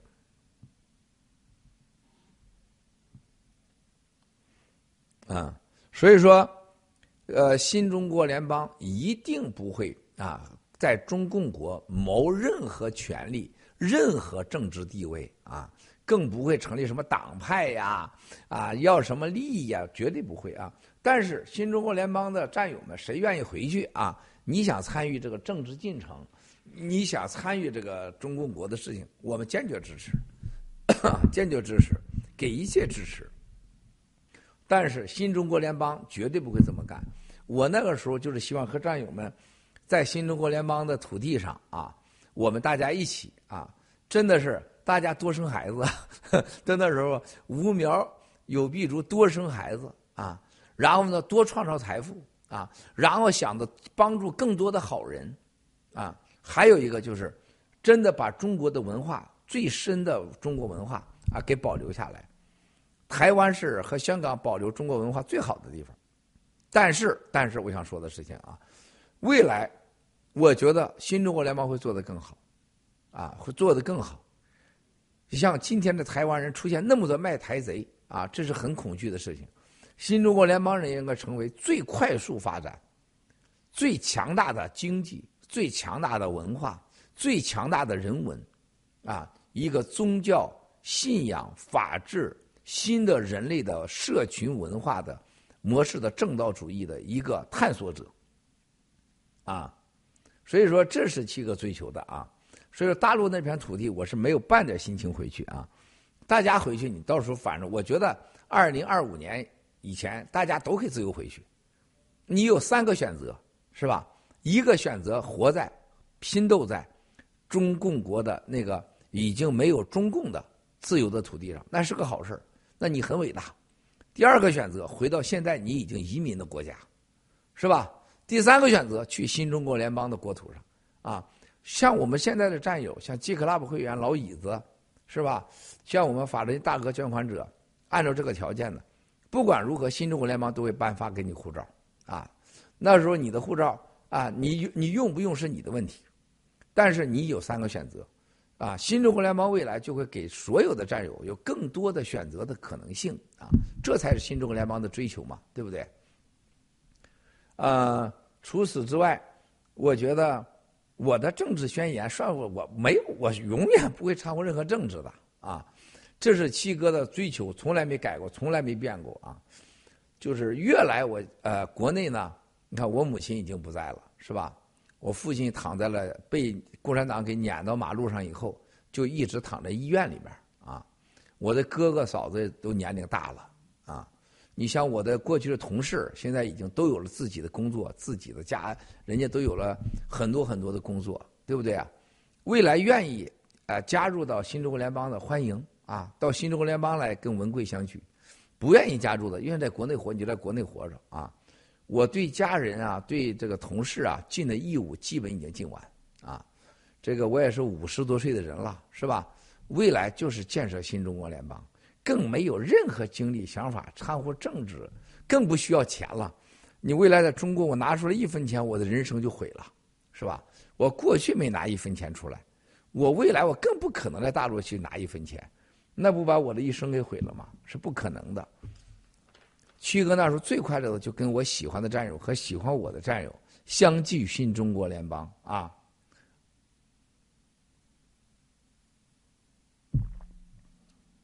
嗯天佑文贵，西马挺国雅云啊，古修，古修，现在都说太早了。你们想去什么领土啊？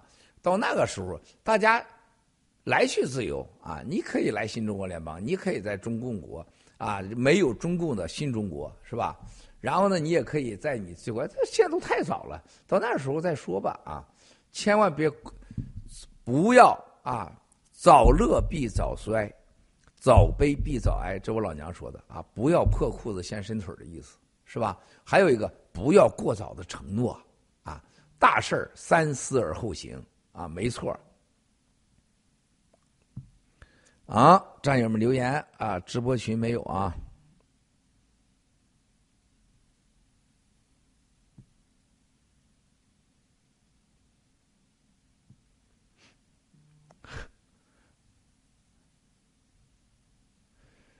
这个最近啊，我们跟一些呃有可能的基地啊，在谈的当中呢，这个感受到，就是我真的感受到啊，我接接下来我要跟大家今天谈一下这个我们面临的最大的挑战啊，我认为真的共产党不是第一位的，我认为是疫苗灾难啊，接下来大家会看到疫苗灾难太恐怖，太恐怖，太恐怖。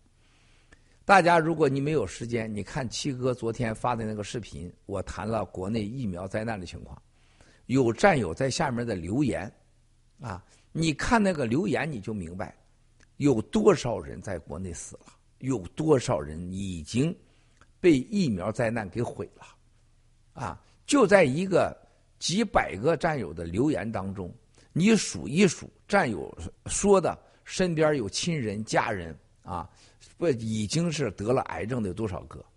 你很害怕。几百个留言当中，可能是大家说到的有上百个身边人已经打疫苗以后患上癌症或死亡，啊！大家你知道有多可怕啊？我每天晚上遇到最大的挑战就是，国内的战友告诉我多少人染上了癌症，多少人疫苗死了，啊，那是恐惧至极的事情，啊。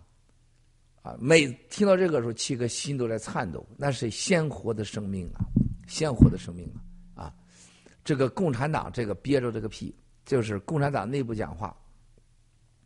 习认为啊，这老百姓隔离清零，给中共国省下一年几十万亿人民币啊，然后会打破停止供应链的运作，把美国、欧洲的货币系统、供应系统彻底摧垮。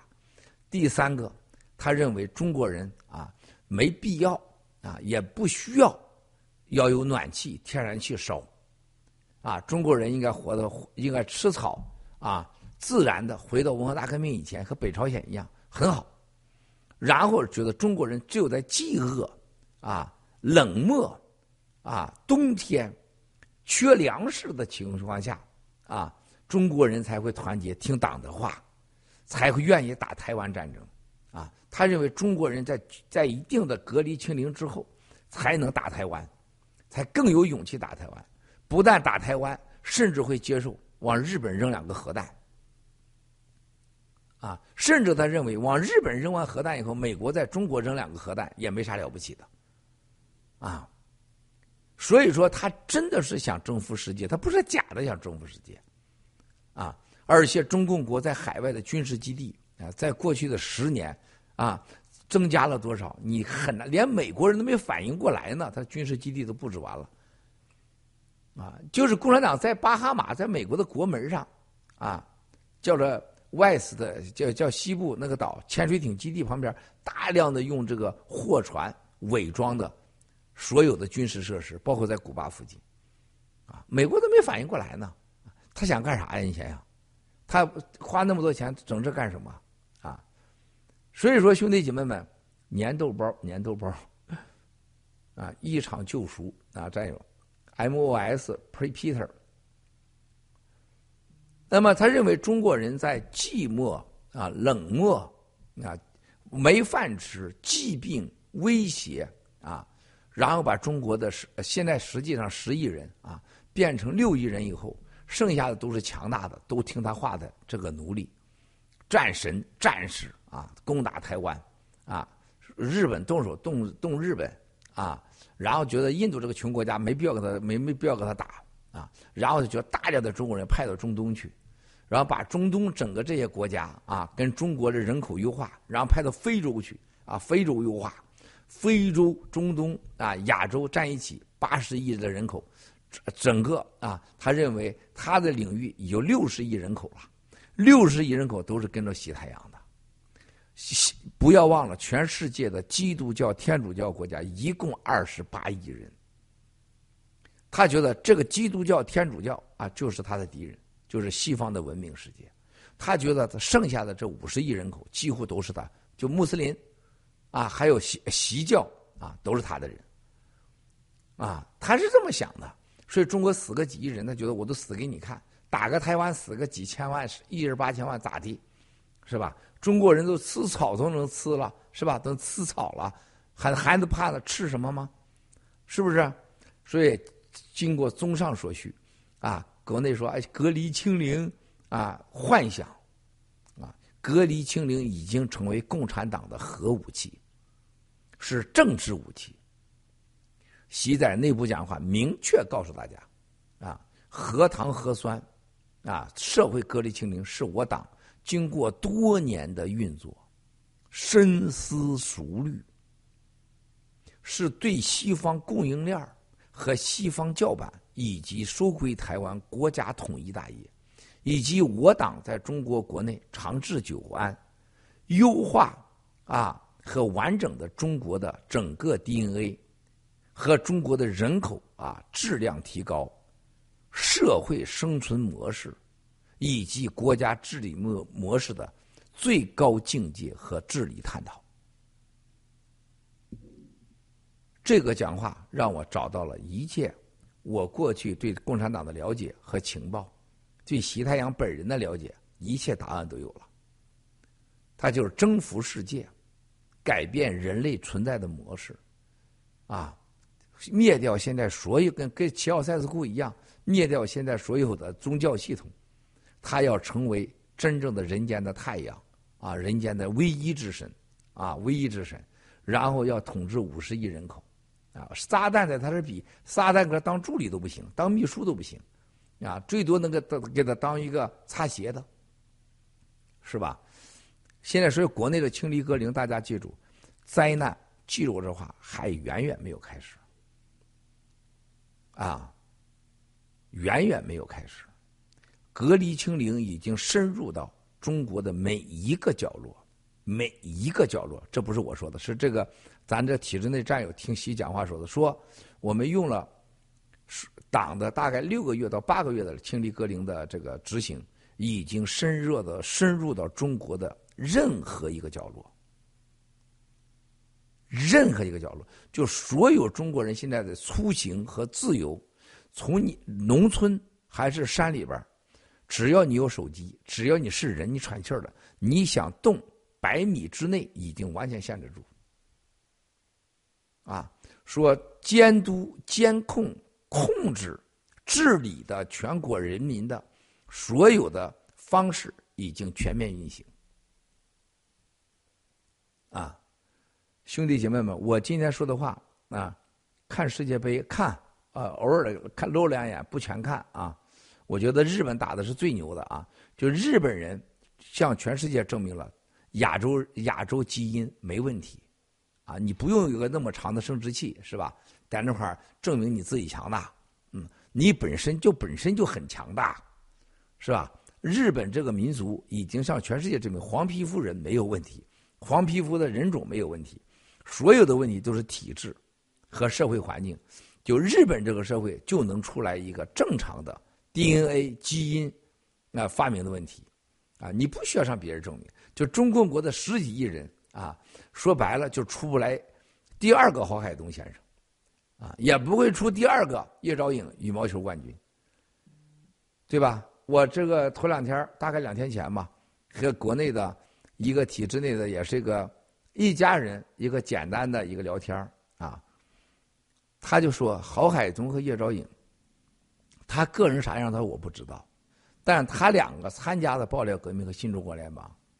对中国人的影响和体育界的影响，他说那是无法估量的。他说，最起码他们两个讲的话，体制内运动员他听不懂，但是有脑的人可能听得懂。运动员在中国就是一帮戏子，没有运动员，应该是演戏的运动员。啊，说中国的运动员就是一帮被演戏的运动员，或者说是一个政治工具。啊，政治运动员，啊，然后他们就想到，他说张高丽跟咱这战友都很熟啊，说张高丽啊，宇宙无限大，地球一粒沙搞了彭帅之后，他说很多老百姓觉得很惊讶，甚至很多人都忘记了，他说很多很多老百姓都是大多数人是什么？张高丽搞彭帅有啥不对呢？张高丽搞彭帅那是彭帅的荣幸啊，一个副总理搞了彭帅，说彭帅很有本事啊。啊，能让宇宙无限大的张张高丽爱上，这很有本事啊！就是在中国人的眼里边，运动员被领导搞了，但是你八辈子烧高香了；而在西方世界，张高丽搞彭帅，宇宙无限大，地球丽莎是精神欺骗、性欺骗、性强奸，啊，对运动员的侮辱。你年龄那么大，你怎么搞啊？是吧？你靠权力获得了性的快乐，而在中国绝大多数人眼里认为。领导这么高级的领导张高丽去搞彭帅，彭帅太牛了，而特彭帅应该荣幸，应该彭帅把自己屁股洗干净，全身洗干净，每次等待着张高丽的光临啊！甚至很多人认为自己要是彭帅，被张高丽给睡了，被张高丽给一力杀了，那很荣幸啊！啊，这就是中国现在社会的这种变态啊，整个社会的堕落啊，太可怕了。日本的运动员会被日本的首相会这么会会搞一下子去吗？搞完的结果是什么？啊，是吧？日本的运动员，大家可能是很多人，郝海东兄弟，他可能比我知道的多。呃，赵颖妹妹，你到日本去，你看看日本对运动员是给了什么样的条件啊？给什么样条件？第一个，国家荣誉啊，民他这个民族本身，这个日本就民族就是整个最多是大和民族，是吧？百分之六七十的，他这个民族的优越感，走到任何地方都得到尊重。第二，他更夸张的事情啊，他一旦是成为足球明星，或者是体育明星，或者是羽毛球明星，在日本的商业社会，他将真的是完全啊公平合理的获得了所有的回报。啊，就那个经济效益是没有，不需要讨好任何人，不需要和任何人睡觉。完全靠你的成绩和付出和流的汗来能获得自己拥有的金钱，啊，这就是他最牛的地方嘛，对吧？第三个，运动员到老年，在日本的运动员给国家设定了一堆的给运动员的啊好的生存条件、医疗条件啊，所以说天下为公，正道这样说，价值观极度扭曲，啊，是啊。啊，我我这眼睛很漂亮，有点像江泽民的是吧？比他没他那么大，嗯，有战友 ZHF，呃，我姐夫也得了癌症，哎呦我的妈呀，天哪！所以说兄弟姐妹们，在一个今天变态的社会啊，人心扭曲的社会，啊，中国不可能出现最好的、最优秀的运动员，也不会踢出来亚洲人应有的水平，就像日本那样，啊，这次干掉德国、西班牙，那太精彩了，是吧？所以说，兄弟姐妹们。这就是今天我和大家在谈很关键的时候，新中国联邦人啊，绝对不会走这些老杂毛啊，他们那种愚蠢的啊，要个水晶棺材，水晶棺材多少钱啊？对不对啊？咱们战友当中可以送给共产党很多的水晶棺材，如果西太阳需要的话，我们的木兰同志是吧？菲菲、正义小 Sara、如水都会送给他们，都都有足够的钱送给他们。是吧？我们的阿炳姐，我们的阿炳同志，哎呀，最近这个干了很多大事了不得。阿炳啊，现在这个加拿大啊农场呢，现在是全面统一啊，就原来的文斌的啊农场啊，还有就是这个蓝莲花农场，还有这个十七 miles，就是我们郭七郎农场、卡利西的农场啊，通通的呃五个农场吧合并为原，包括原来扬帆农场。现在是变成了红叶农场，为什么叫红叶不叫枫叶呢？过去曾经叫枫叶，红叶红啊带有火的意思。本来枫叶就是红的，红的时候最好的时候啊，而且红为次啊，次为满啊。等满足了所有的战友的要求之后啊，红叶农场会把加拿大的整个的华人连在一起。为什么要五个农场要合并呢？因为我们得知共产党内部的确切消息啊，灭暴小组重新调整了管理团队，从过去灭暴小组的中心领导已经变成了各省各市的所有的有当地的安全和公警察部门的，包括和外交部联合的叫全球灭暴行动，要对澳大利亚啊，我们的奥喜农场，奥喜农场的奥喜特产旅现在成了共产党的心腹大患啊，奥喜的安红保罗。还有我们的木兰妹妹啊，我们的翻译秘密翻译小组，还有我们的猫本小哥雅典娜，新西兰啊老班长那儿，已经专门的派出了小组进行卧底挑拨离间。所以我们这个澳大利亚呀、雅典娜呀，还有我们的呃翻译小组，还有这个新西兰，务必要小心啊。另外一个就是针对的就是加拿大啊，因为很多华人在加拿大呢都是潜伏的战友，现在到加拿大去呢。要破坏这些战友，成为我们真战友，同时对我们所有的加拿大的，特别是这些农场，他知道，因为几个小农场啊，而且是这个实力还不够，他们要进行最猛烈的攻击，非常担心在加拿大农场的扩大，啊，当然了，是吧？现在日本现在这个樱花农场、银河农场，还有这个星辰农场，也是他们最担心的在亚洲的强大的农场。那么我们现在就要进行农场的全面调整，把所有的战友调整到一个农场去。我们大家在打仗的时候，你分成五六个、七八个小组对付一刚刚编队来的敌人，还是大家马上走到一起来，把所有的弹药放在一起，背靠背的对付敌人好？怎么好啊？是不是？当时英喜的时候，我就告诉过，我说下一个是英喜，共产党一定会把英喜给灭掉。啊！结果英喜最后头都被灭掉了，而且现在发现英喜的好多过去的所谓的管理层啊，到处打电话啊，跟那个朱万历说的一模一样，挑拨离间啊，让他我让他实招啊！你看七哥怎么出招，是吧？我当时半年前说的时候啊，你们谁也听不进去，现在完了吧？啊！当时我给喜联储建议，我说我得到确切的情报，要对喜联储报假案，对你栽赃陷害。没人理我呀，不听我呀，结果现在洗联储出金入金都受到了影响，对不对呀？啊，很快他们会解决的。啊，第三，我原来我曾经说过啊，我说你一定要小心啊，星辰星辰星辰，常常草根小哥拿我说话当放屁啊，最后星辰出那么大的事儿，是吧？这就是不相信七哥的话，嗯。你不相信七哥的话，你马上就要付出代价，跟着共产党走进火葬场，啊！不信七哥话，马上付代价，啊！不信你就走走看，啊，所以说咱们必须马上调整啊，接下来农场啊一系列调整，尽量的啊，我们把潜伏在内的战友啊，我们要整好它。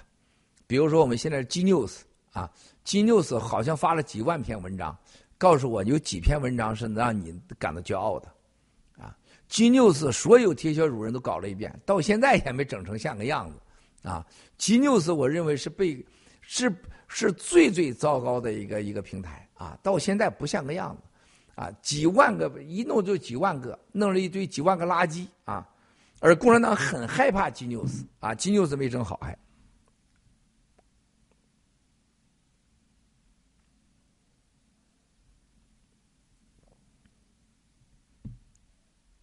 哦哦哦哦哦哦哦哦哦！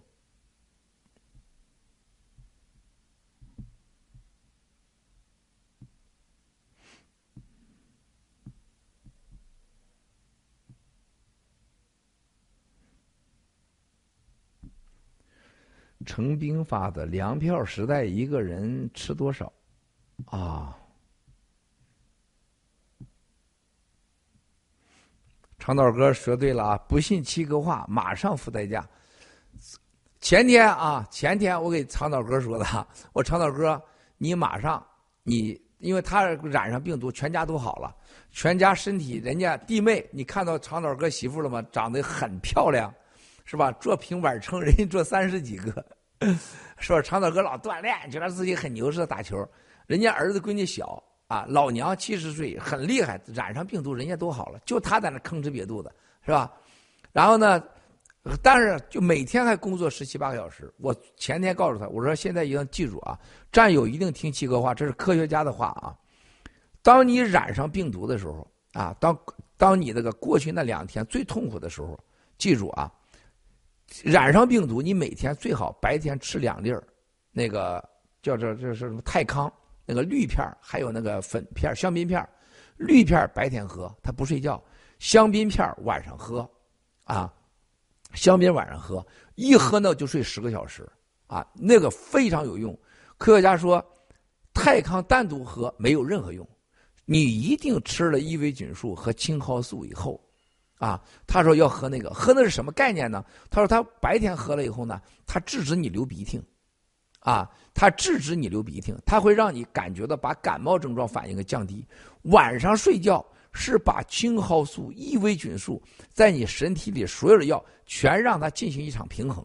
他说，因为这个病毒它是一个非常夸张的，特别是现在很多战友啊，我们有战友就是跟那个没有打疫苗的战友跟他打疫苗在一起，被那个这个这个这个这个呃呃癌吃素蛋白给搞得脸都肿了，啊，脸都肿。我们苍天。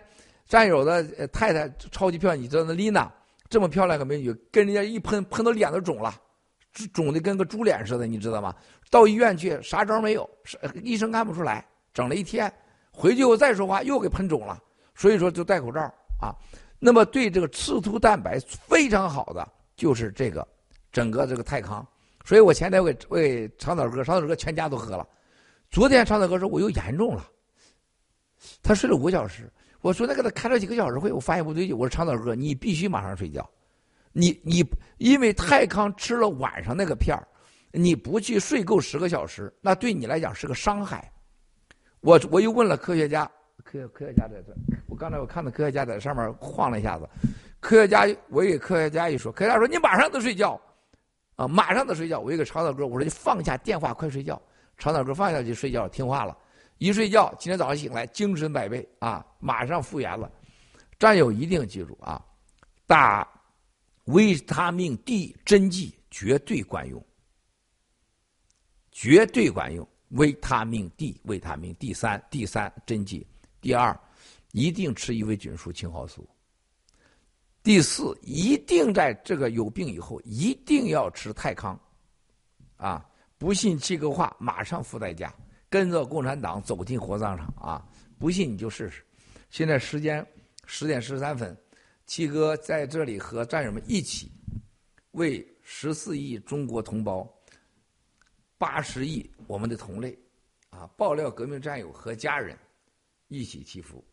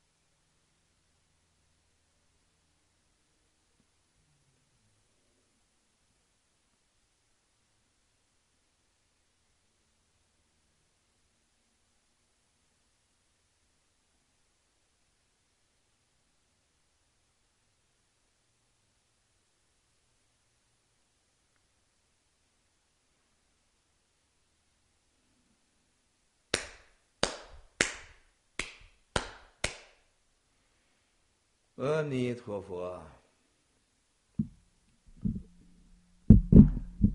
泰康泰哎，摄像小哥，你把泰康拿来。泰康泰康，我给战友说一下什么样的泰康。这个根据科学家说啊，包括刚才有战，刚才这个亚伦和哈雷整理的顽童说到这个现在是。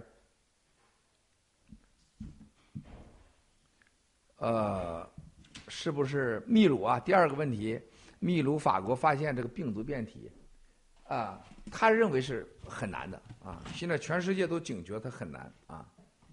就这个泰康，这个啊，这种泰康啊，大家记住啊，这个白天吃吃两粒啊，啊，这个晚上。我每次我我我我摄像哥整整错，这个是啊，我有一次我就吃了以后我整错了，哎呦我那头啊懵啊，就你不睡够就完了。这个是白天，这个是晚上，白天晚上白天晚上不要搞错了，OK？吃了晚上这个啊，这这这个这个，这个这个我。晚上晚上这个两粒吃完以后，一定是关机睡觉十个小时。你不睡十个小时，你就不要喝。睡十个小时，十个小时。如果你染上病以后，你就连着吃都没问题，连着三四天都没问题。而且这个泰康，的科学家说没有任何副作用，不用任何担心。啊，最好的就是特别占有这个在没染上病毒，突然流鼻涕不好，他说马上吃这个，马上吃。但吃这个时候一定要吃伊维菌素，特别是吃不是青蒿素还不重要，伊维菌素一定要吃，和这个几乎可以，他说把你病给你铲除，一定要记住啊！啊，这个这个这个啊，我看科学家刚才又是埋怨我在这块哎呀，科学家我说对了吧？你看你又删信息。这科学家老是就这样不好，动不动给我发完信息他老删，你说你删啥嘛？我说对了是吧？昨长岛哥的事情，昨天科学家给我急，啊，长岛哥家一一有病，哇塞，我才发现这个当官挺好。这个秘书长有病以后，那比小比小王子有病被关心的人太多了。哎呀，我的体制内战友，这长岛哥这个是不是被下毒了呀？啊，怎么一家都染上了？七哥，你没保护好他呀？这把我这连科学家都说我啊，七哥，你怎么可能让长腿哥全家都染上？你不是你看，好像是我给放的毒一样。很多人不愿意呀！天哪！咱们广东的一个战友是这个这个直接拽电话过来啊，咱们那个老战友啊，咱们的威康战友，威康战友啊，我可以这么说啊。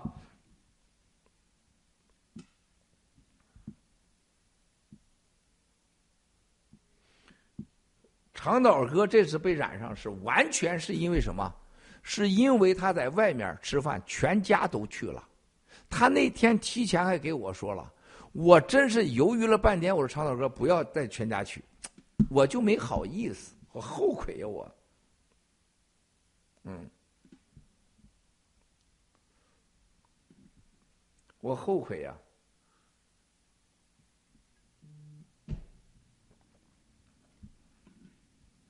科学家就是给我发信息呢，很谨慎啊，很谨慎。哎，这搞科学的人呢都很谨慎。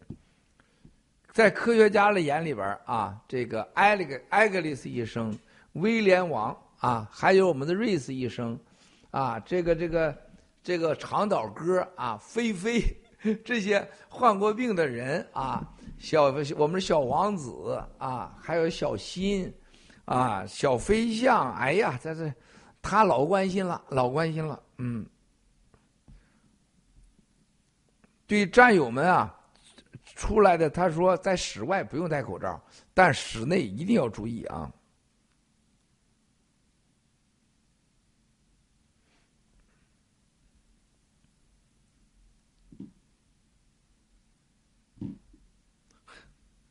所以说，兄弟姐妹们啊。泰诺，泰诺，泰诺，泰诺，泰诺，你知道现在这这种泰诺在国内啊，仿的都没有用的。科学家跟我说，他说美国的泰诺质量是最好的，最好的。他告诉我有几个什么什么分子，我搞不清楚。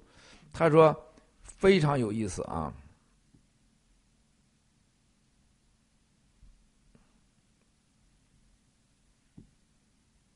好了，兄弟姐妹们啊，十一点二十了，俺到时间了，俺到时间了，俩小时了。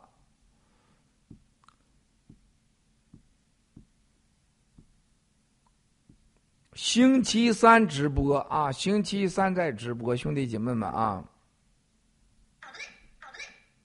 哎呀，我的小菜儿，好可爱。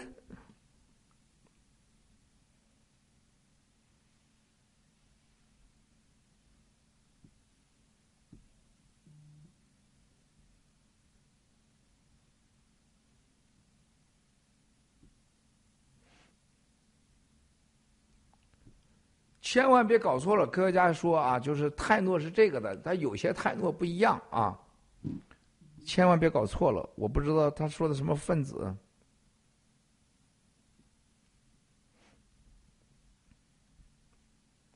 再过半年啊，再过半年，你们就知道了，真正的呃疫苗灾难和爆料革命战友团结是多么的重要啊！多么的重要，多么的重要啊！你们看着啊，这个疫苗灾难简直是天下巨大的灾难啊！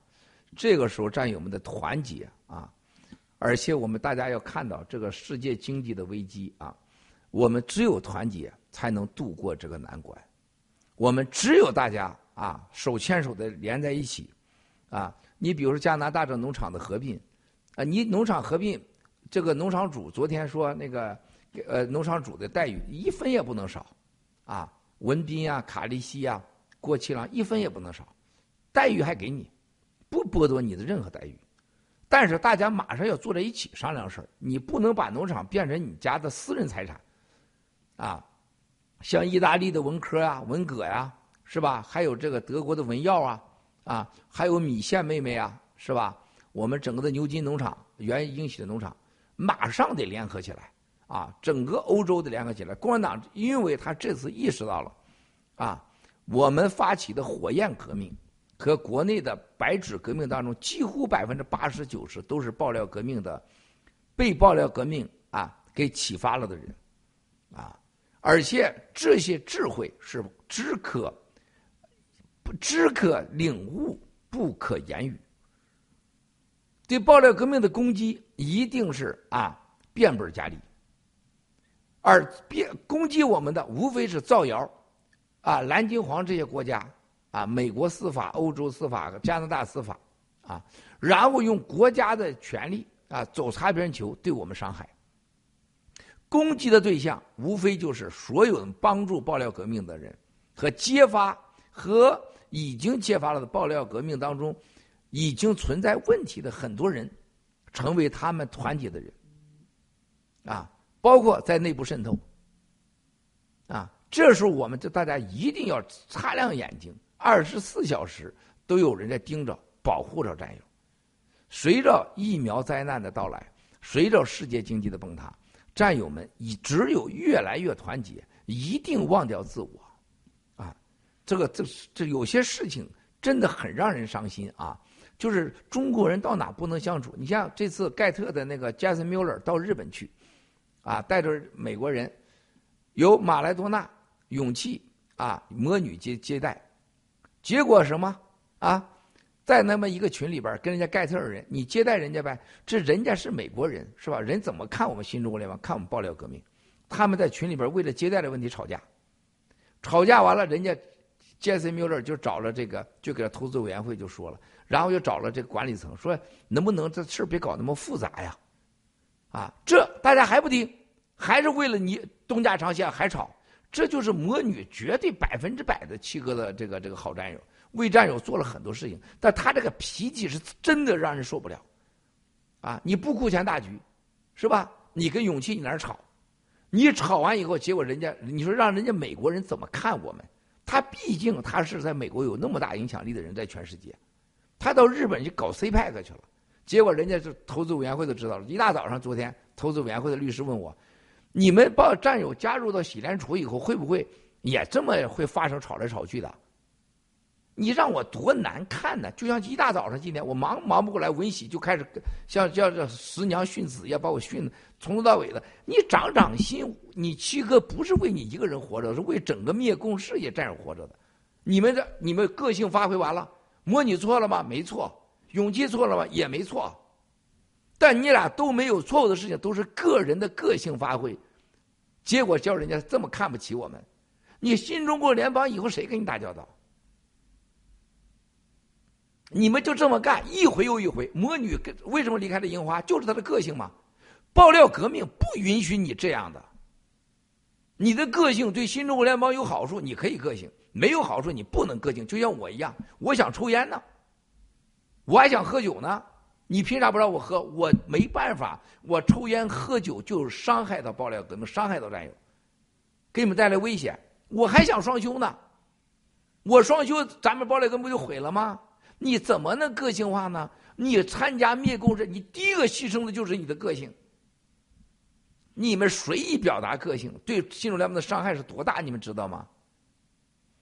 一回、两回、三回、四回、五回，就像那文喜一样，两年来我说过他无数次，他永远不改。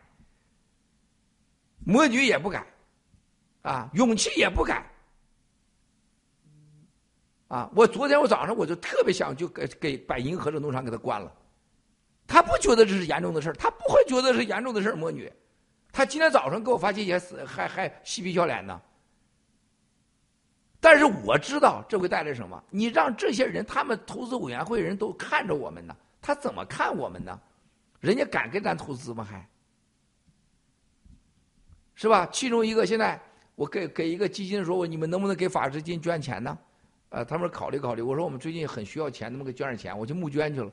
结果人说了一句。你们内部很复杂呀，我说我们内部有什么复杂？那你们内部很复杂呀，呃，这给我讲了几句啊，也是涉及到咱们战友之间的关系，哎，弄得我很没面子。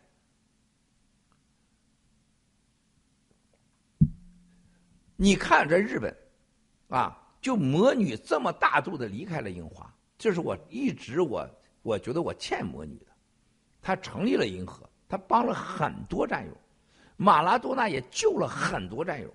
勇气啊，我都不知道长啥样。勇气和模拟的这种较量，一直以来就没有停过。啊，我从来都是包容的。现在这次他俩在吵架，吵到了人家这些人去，吵到了投资委员会去。你们你们觉得没事是吗？像中国那个农村老娘们挠脸一样是吧？站在房顶一骂两三个小时，就像中国德性的科尔康说的一样。你未来你会知道你会付出什么代价。在日本国。如果你一个人做了不该做的事情，你被社群知道了，你这一辈子将无法抹去。我都不知道魔女勇气，你们在日本学了什么？什么叫一个文明的社会啊？你做你去，叫他抠皮子挂马子，是不是扒老太太裤衩子、偷看女厕所？在中国好像到处可以可以可以发生，但你在日本、美国这国家发生一次，这一辈子都拿不下去。是吧？你们怎么可以这样呢？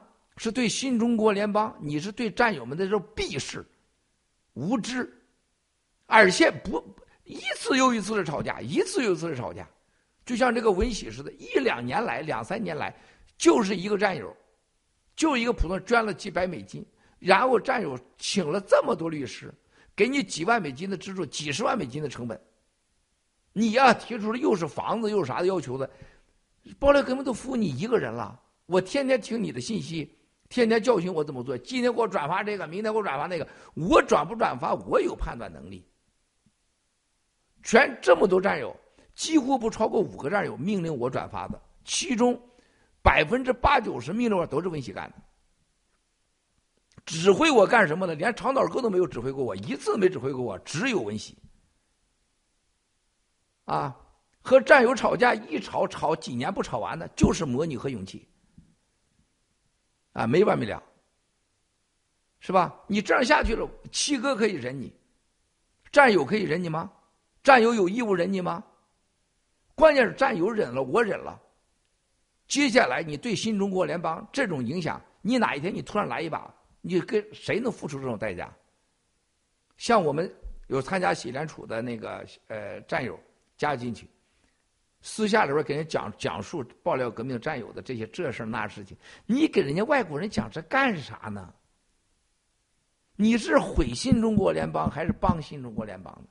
就咱中国人这个张嘴就来是吧？永远说人家坏话。啊，永远评价别人，你能不能改一改这个毛病呢？你有啥资格去评价别人？你凭什么让别人就听你的？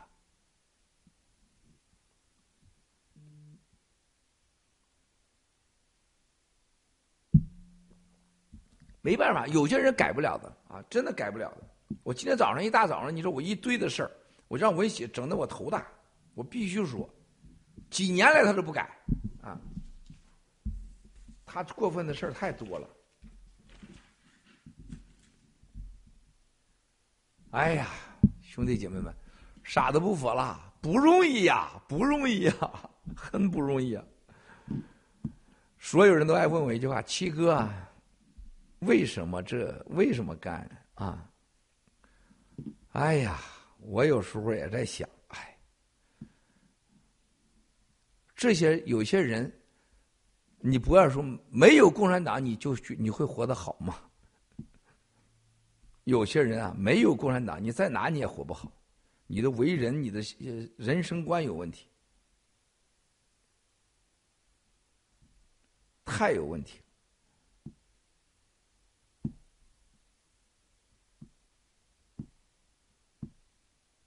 啊，头两天文熙也是干了个事儿，两周前我我说我去开庭。结果他自己早上发信息：“七哥，我到了那个纽黑文的法庭了，没人呐，谁让你去了文喜呀？谁让你去了文喜？我都没跟你说。我说不去了，取消了。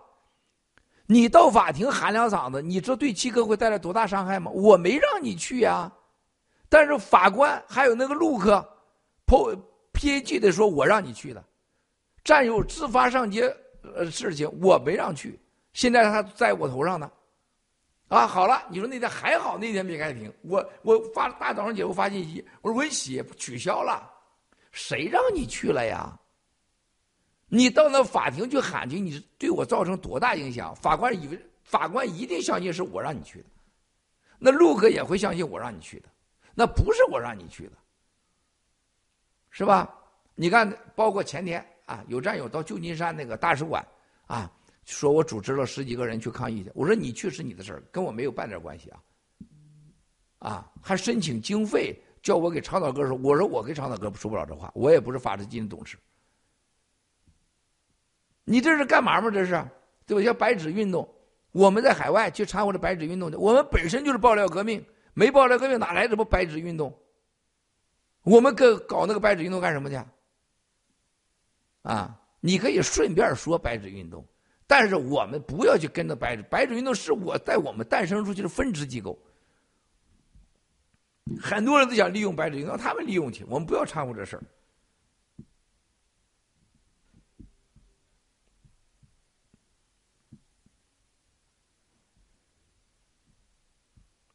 哎呀，我有很多事儿，你在你们放你们身上，你们绝对受不了，绝对受不了。哎。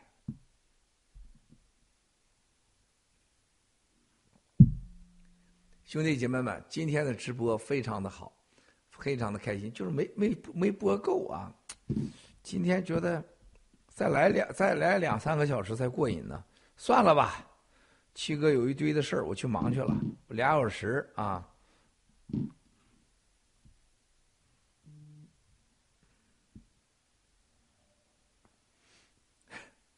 好了，结束了。哎。我这 iPad 怎么卡了呀？天哪，天哪！这怎么卡了呢？iPad，这为什么卡了呀？是真卡了，还是说只是 iPad 卡？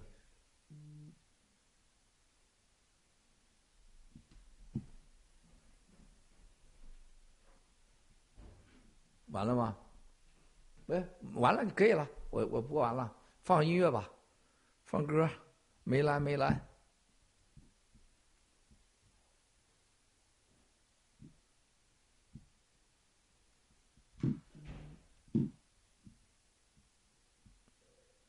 好吧，不不用看这了，不用了，就直接放歌就行了。没卡啊，太好了！战友们，战友们，星期三见喽！哎，好。